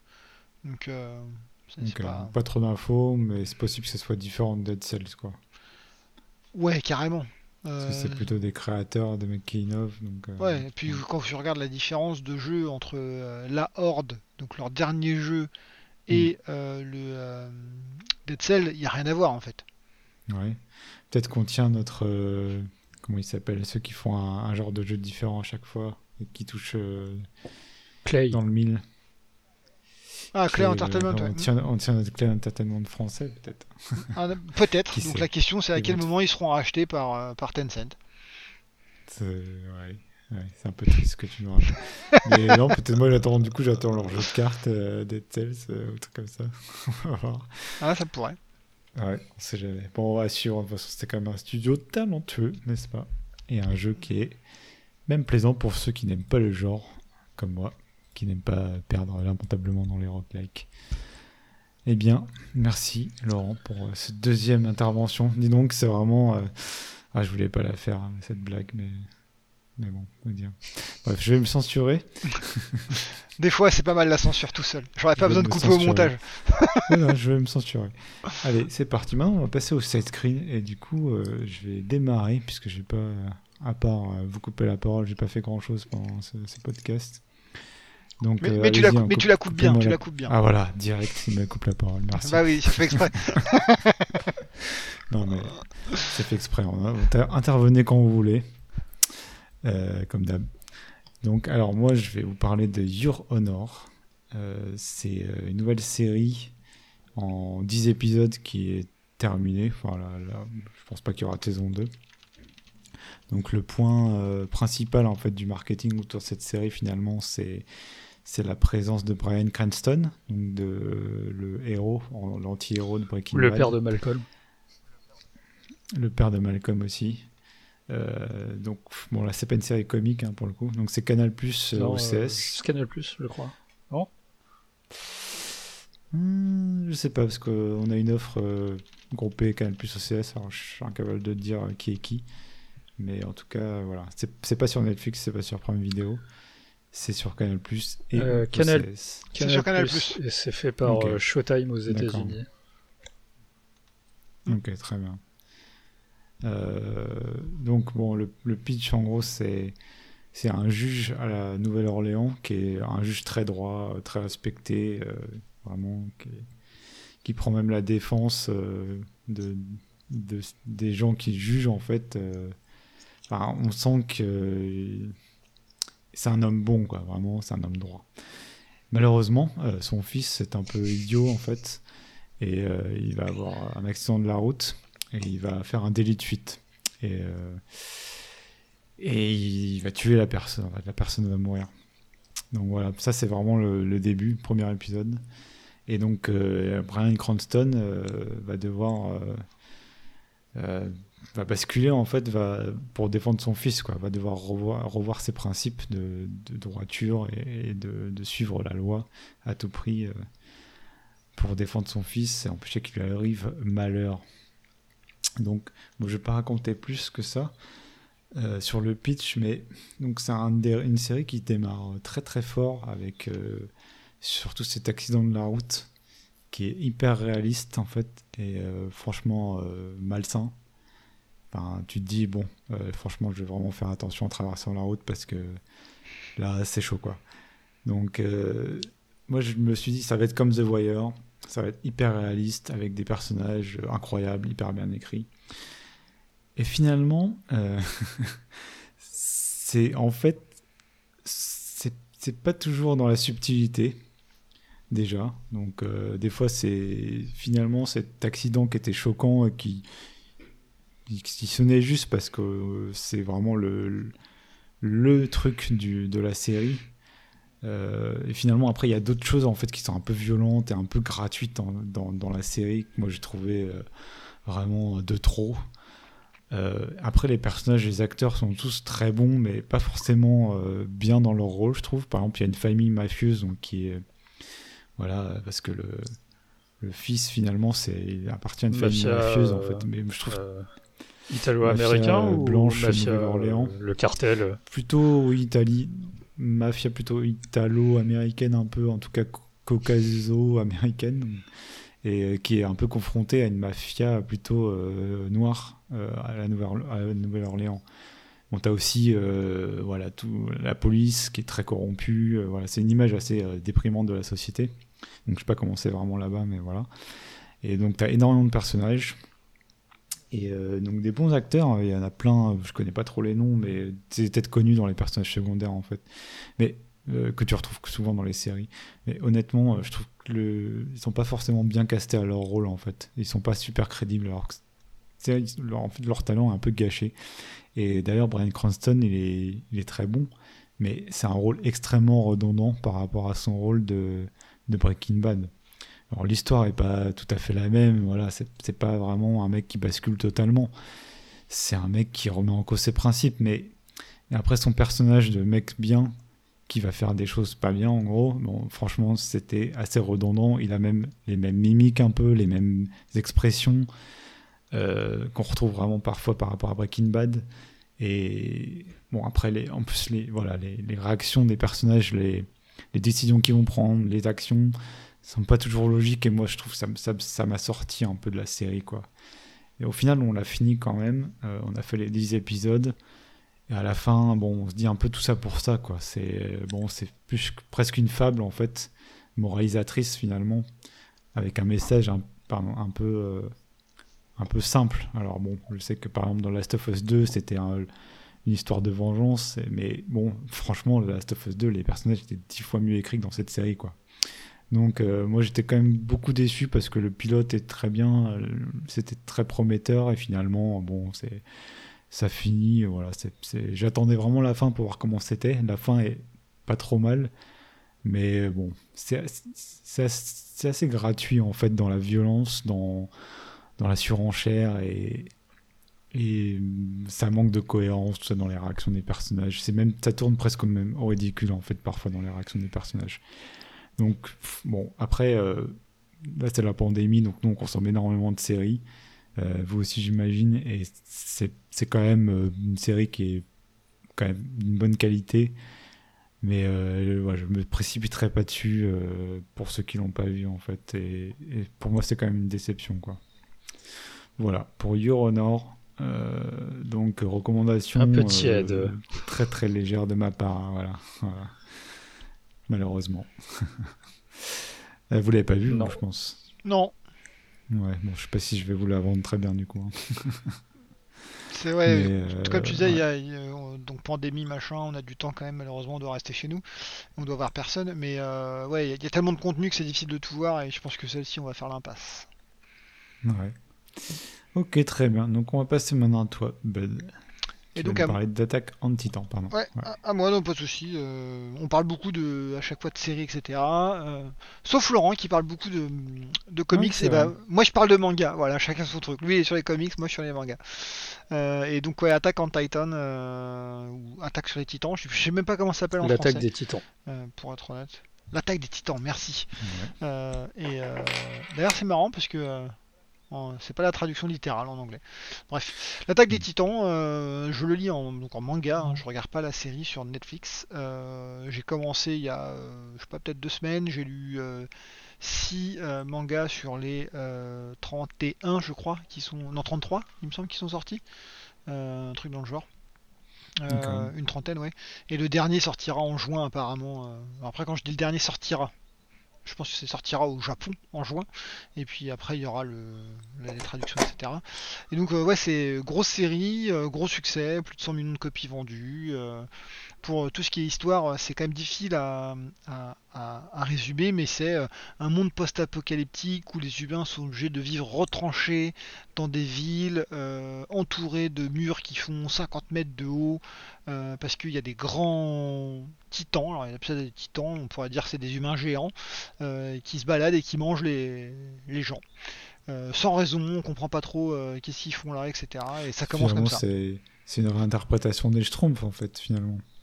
On peut voir ça comme ça, non? Pas. ouais, moi j'allais plutôt dire c'est une, réinterprétation des zombies, ça marche aussi. Euh, ah ouais, c'est moins. Voilà. Mais, mais ouais, c'est un peu ça. Et, et en, donc l'histoire suit un groupe de, de, jeunes euh, qui vont, euh, enfin de jeunes soldats euh, qui ont été entraînés, qui vont partir à, la bataille. Et un peu se, je, je, spoil un peu, on le sait assez rapidement, on le sait je crois au premier, au premier tome. Il y en a un qui veut se transformer en titan et on sait pas pourquoi. Voilà.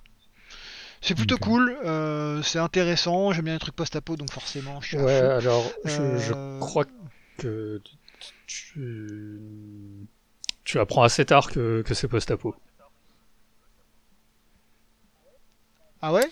Bah moi je le vois tout de suite puisque euh, forcément... Euh, enfin, euh, parce que... En fait l'apocalypse, l'apocalypse est arrivé. Quand, tu regardes le truc, c'est, ça ressemble plus à un truc médiéval. Enfin, ils ont, ils ont une technologie dans, dans, les tout premiers. Ah oui, d'accord. Je viens de comprendre ce que tu voulais dire. Donc tu m'as spoilé, merde Voilà. c'est pas grave, on s'en fout. Mais euh, non, pour moi c'était post-apo, euh, puisque le post-apo ça veut tout dire et rien dire. Pour moi, le post-apo c'est euh, à un moment donné dans l'histoire d'un monde, en fait, les humains sont quasiment, sont quasiment exterminés et donc ils doivent s'allier ou essayer de, survivre face à, un danger important, quoi. c'est pas forcément dans le futur, etc. Voilà. Ouais, c'est vrai que c'est souvent associé au futur, le post-apo, mais finalement. Ouais, ça, peut, ça peut s'appliquer À tout. plein de choses. On- on- et là, mais c'est intéressant comment Laurent euh, l'a décrit. Donc maintenant j'ai compris, je m'en fous, hein, tu m'as spoilé, c'est pas très important, je Ouais, il y à a lire. beaucoup de choses. Euh, euh, Enfin, euh, c'était une série, euh, ça l'est toujours, euh, qui, qui, Hmm. qui a été un véritable phénomène au Japon et c'est euh, ça a marché parce qu'il y a énormément de rebondissements qui sont, euh, je crois, quand même assez cohérents dans l'ensemble. Enfin, t'as pas des trucs euh, Mhm. Que tu pourrais voir dans un soap opéra. Ouais.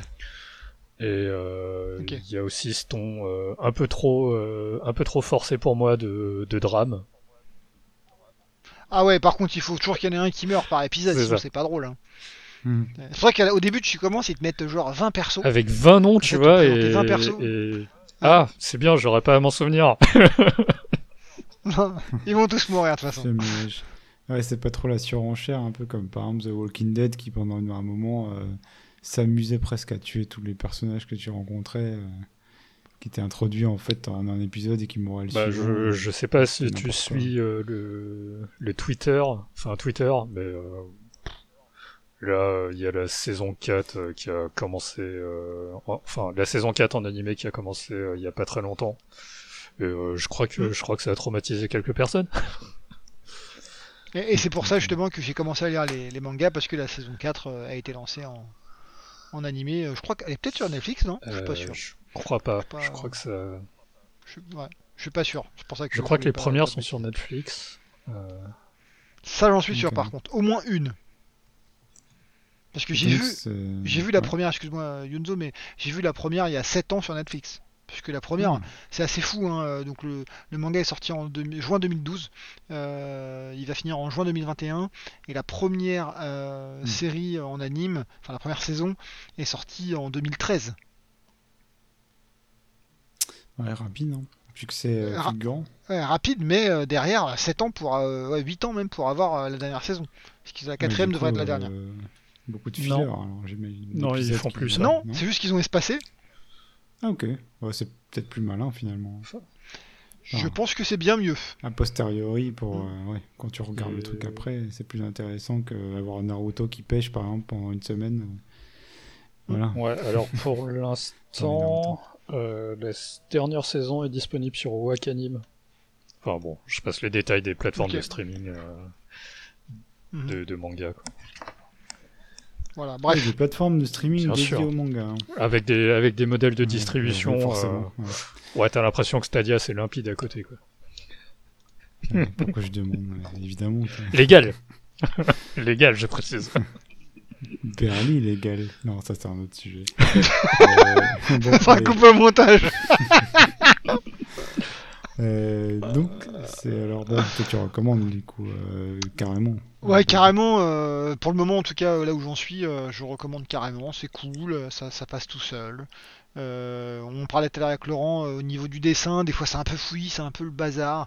Tu sais pas trop. En plus, il y a un truc de verticalité, et tout. Bon, je vous passe les détails. Mais des fois, tu sais pas trop si le mec il a la tête en haut ou en bas, comment il s'est fait Ouais, choper. ça- C'est un peu le bazar. Mais bon, pas grave. euh, honnêtement, euh, il y a bah, je, un, un pote, euh, Ludo, euh, qui lit euh, des BD pour euh, les, les dessins. Euh, moi, je lis des mangas et, et des BD pour l'histoire, en fait. Limite, Ouais.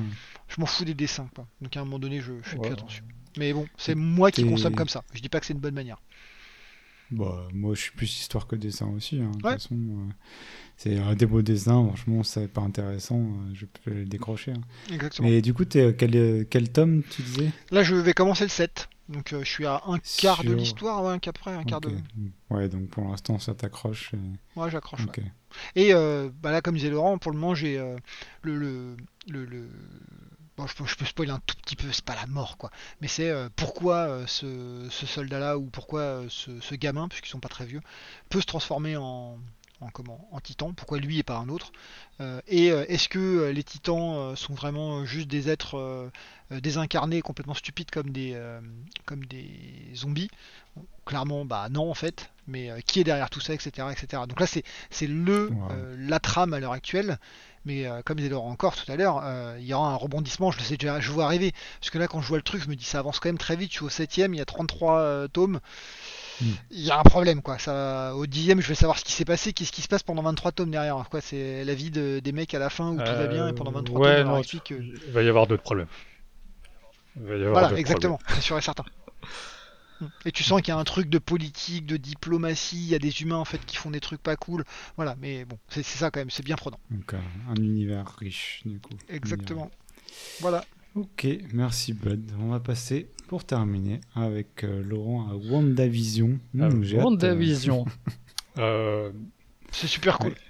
Donc, euh, donc je, je sais, toi, Yunzo, que, euh, que le comic story pile. ouais, et, euh, et, en fait, je, tenais quand même à, à rendre hommage à, à Disney, notamment au MCU, parce qu'ils arrivent là où tous les autres échouent. Ils arrivent à faire du fric là où tous les autres échouent. Ils arrivent à ne pas se prendre de backlash dans la gueule là où tous les autres s'en prennent. Et euh, étrangement, ou plutôt très logiquement, euh, ils sont plutôt créatifs, soit quand ils ont déjà perdu, ou soit quand ils ont déjà gagné. Euh, je trouve que le début du dernier Avengers est, euh, est assez euh, audacieux pour un film qui, qui a 2,54 milliards de dollars de recettes. Donc forcément, euh, ils vont pas pousser trop loin non plus, parce qu'ils sont là pour faire de l'argent, mais c'était euh, c'était certainement pas euh, pas ça que euh, que je m'attendais à voir. Et en fait, Vendavision, clairement sur le papier, t'allais perdre. Enfin, c'était perdu d'avance. Il y a, y a un truc que, enfin, tu, pourquoi? Pourquoi faire une série sur sur cette femme euh, mise, enfin, en dehors de, de l'aspect mercantile, mercantile de, du women empowerment.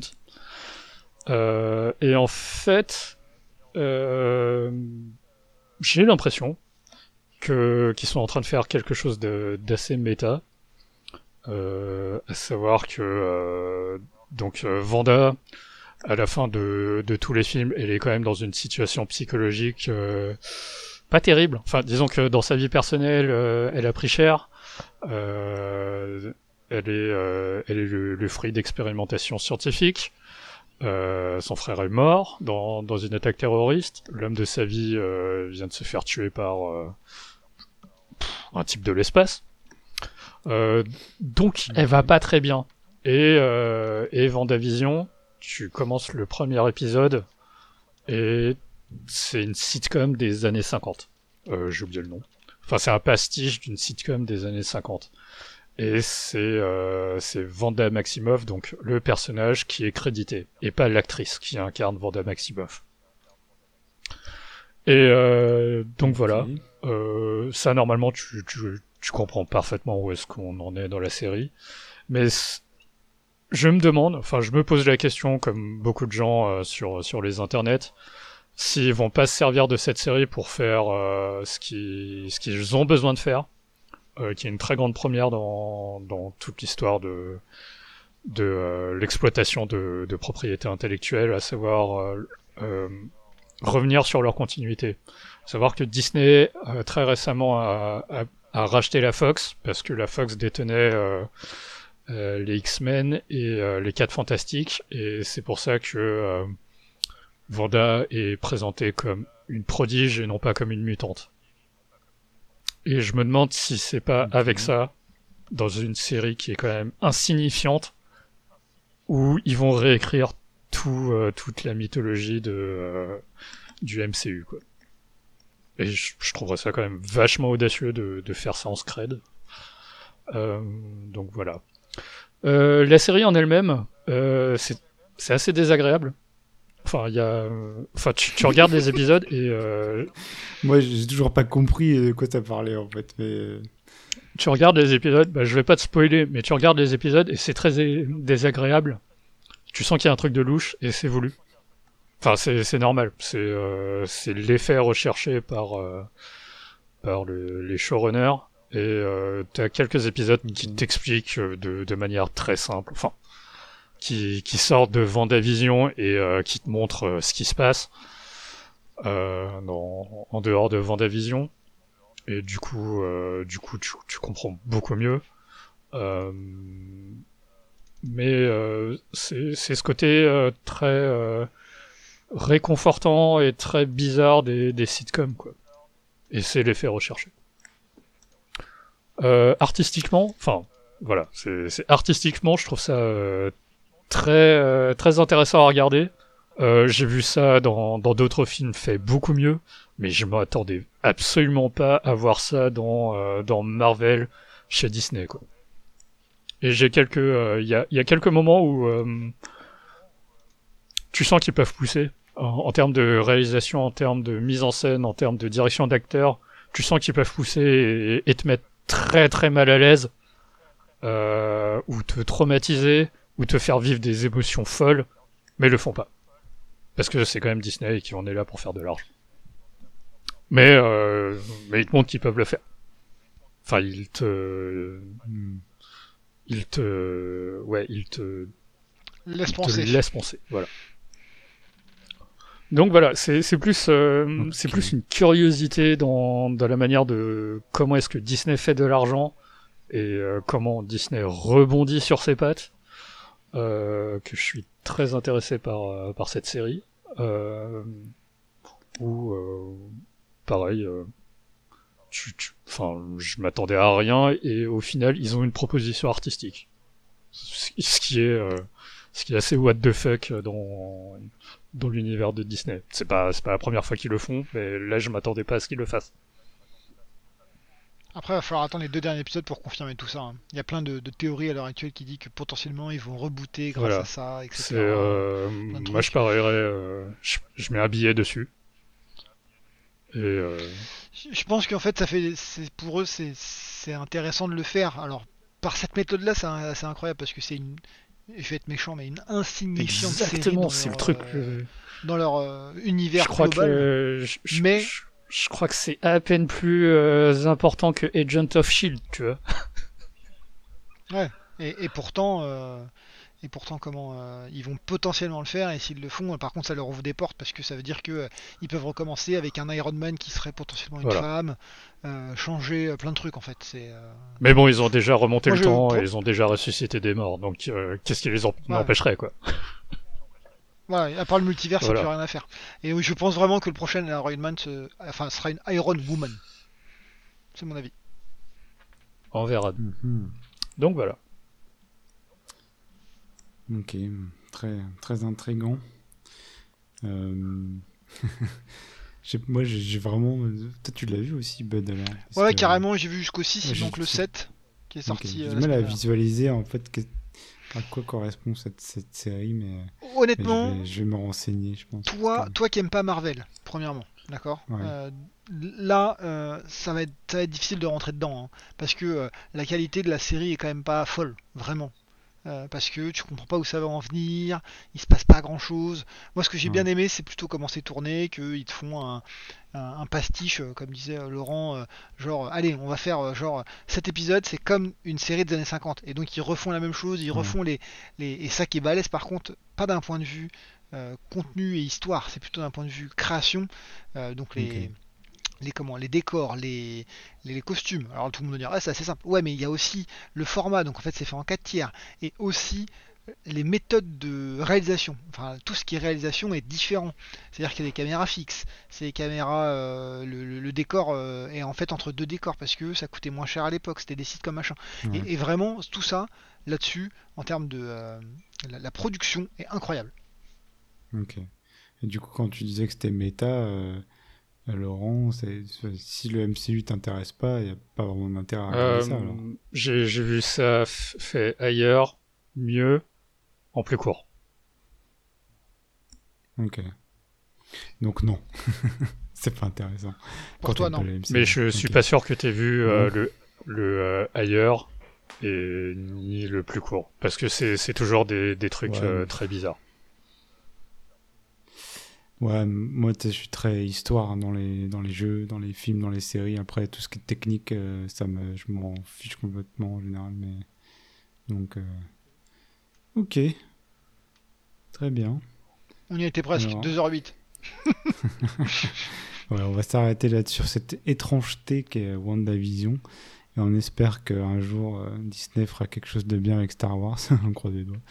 Mais euh, on Ah bah, pas. si tu veux, on peut parler de, euh, du fait qu'il y avait un truc avec euh, Gina Carano. Ah non, ça a été annulé. la fille.